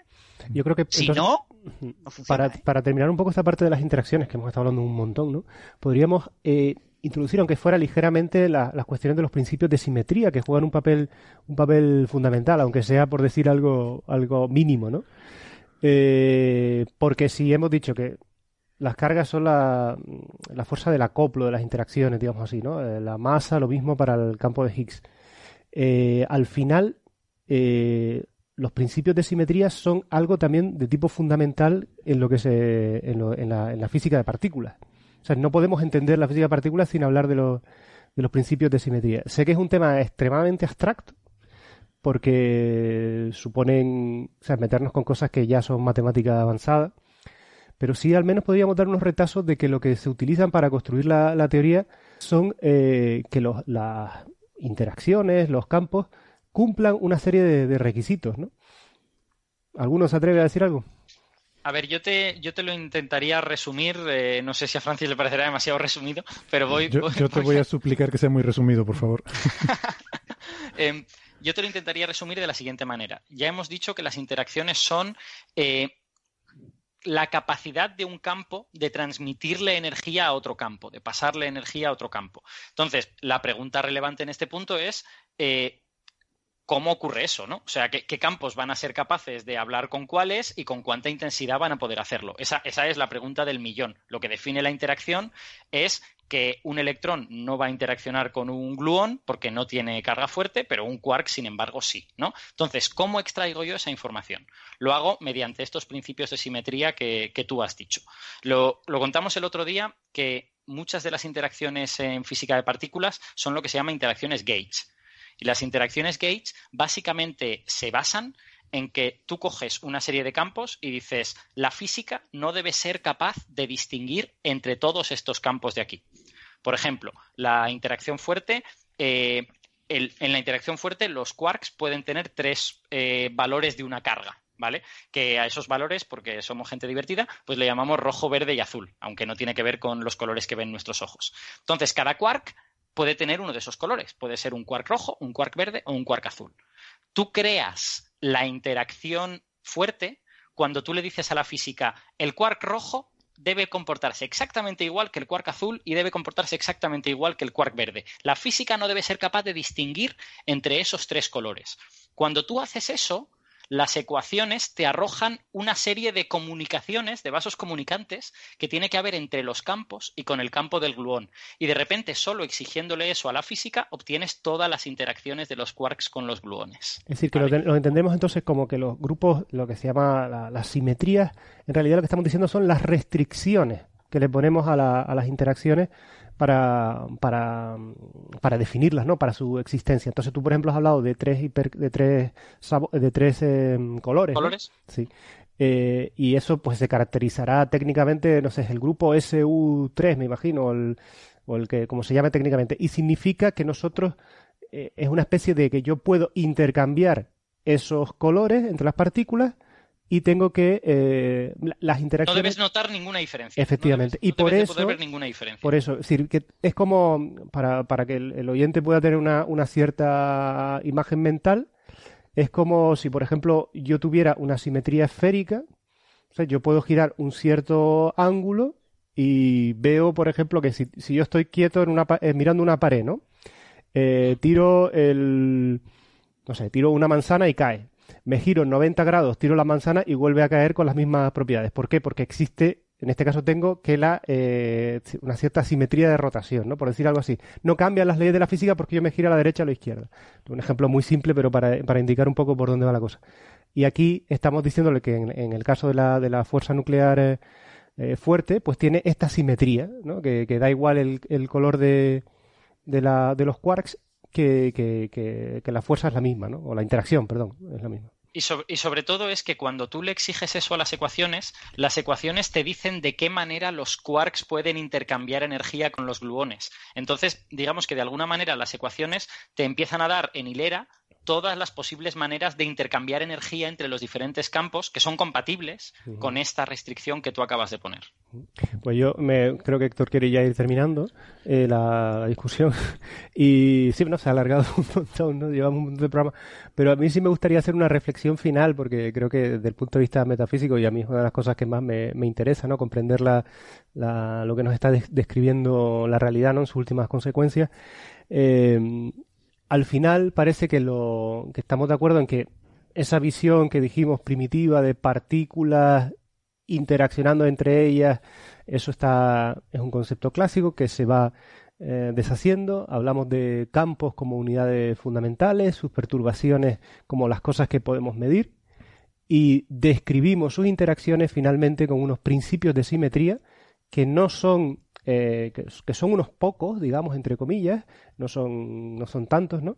Y que esa es la descripción última de la realidad que tenemos a, eh, en, la, en la física del siglo XXI al principio, en el año 2017, por si alguien nos escucha dentro de unos años.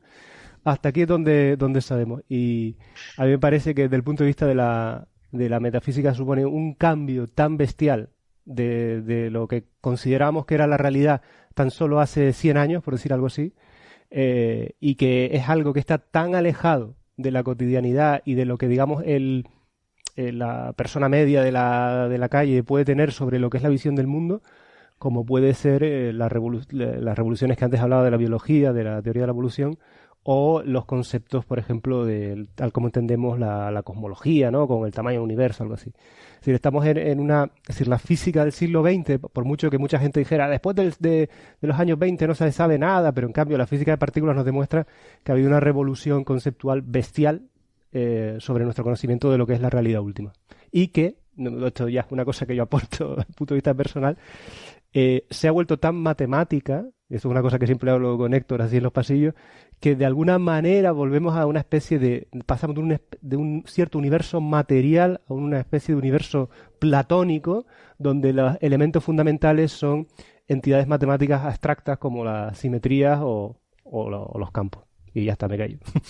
Pero, pero esas entidades representan cosas físicas. Sí, sí, O sea, no, esas- no, esas- por platónico no quiero decir que no, que no, que no tenga... no es Por platónico no quiero decir que esté en el mundo de las ideas, aunque, aunque sí quiero decir que el nivel de abstracción sobre la representación que hacemos de la naturaleza es tan alto que lo describimos con cosas matemáticas altamente complejas, ¿no? Y que al desaparecer el concepto de partícula como algo mm, digamos, material, la partícula que todo el mundo tiene, puede tener en la cabeza, ¿no? De los átomos golpeándose unos con otros, eh, se quedan en, en- en cosas que se nos diluyen como sustancia material, no sé cómo decirlo de otra forma. Y ahora- mis amigos filósofos me dirán, eh, si Platón ya lo sabía todo y ustedes llevan dos mil años perdiendo el tiempo y malgastando el dinero para cosas que ya se sabían de hace dos mil años. Bueno, Héctor, Sí. si quieres, algún día podemos hablar de simetrías. Es un tema muy bonito. Sí, yo eh, creo que estaría un poquito de las simetrías del modelo estándar, qué significan este tipo de grupos. Eso se puede explicar de manera bastante sencilla y, y puede ser un motivo bonito para un futuro programa sobre estos sí, asuntos. me parece muy interesante. Me encantaría, de hecho lo tenía apuntado para hoy como muchas otras cosas, pero no ha dado tiempo, así que yo creo, chicos, que no va a quedar más remedio que seguir hablando de este tema. Así que... Yo, yo, yo me temo que hoy le- les hemos dado droga de la, de la buena a nuestros, a nuestros oyentes y tengo la esperanza de que, de que vuelvan, de que, de que no se, de que no se queden patidifusos en sus casas. Pues sí, yo espero, yo espero que quede alguno despierto y si es así, pues le, le saludamos con respeto y admiración porque no merece menos. Y nada, a los demás, pues buenas noches, vamos a hablar bajito para no despertar a nadie. Y no- nos despedimos, nos despedimos ya de este programa que, eh, lo siento, queridos amigos oyentes, pero yo- este programa básicamente ha sido para Nacho y para mí, nos lo hemos disfrutado, yo por lo Bueno, menos. Al menos tiene dos oyentes. He aprendido, he aprendido muchísimo hoy y me gustaría que retomáramos el programa en, en un, en un futuro, o sea, el, el tema en un futuro programa. Eh, digo eh, eh, totalmente en serio lo que dije en la introducción. A mí todo esto de la física partículas, de jovencito, es la parte que menos me gustaba de la física y la verdad es que con ustedes lo estoy descubriendo con, con unos ojos nuevos y, y lo estoy viendo de otra forma, así que muy agradecido. La verdad, la verdad es que no solo eres tú, sino que nosotros, al esforzarnos para tratar de explicar estas cosas, también estamos aprendiendo un montón de cosas. Yo, yo me estoy dando cuenta cuáles de mis razonamientos internos me sirven para explicar esto y cuáles me llevan a, a caminos sin salida. O sea que, que yo creo que todos aprendemos en el día de hoy. Estoy con toda seguridad, yo también, ¿eh? O sea, yo disfruto mucho hablando de estos temas y cada vez que hablas de estos temas, más aprendes, ¿no? Porque dando clase, enseñando cosas, tú aprendes mucho sobre cómo hay que hacer las cosas, cómo reacciona la gente. Genial, muy bien, pues amenazamos con retomar el tema. Eh, un placer. Gracias, Nacho, Francis, Alberto. Hasta la próxima. Hasta la próxima. Un placer, hasta la próxima. Un abrazo.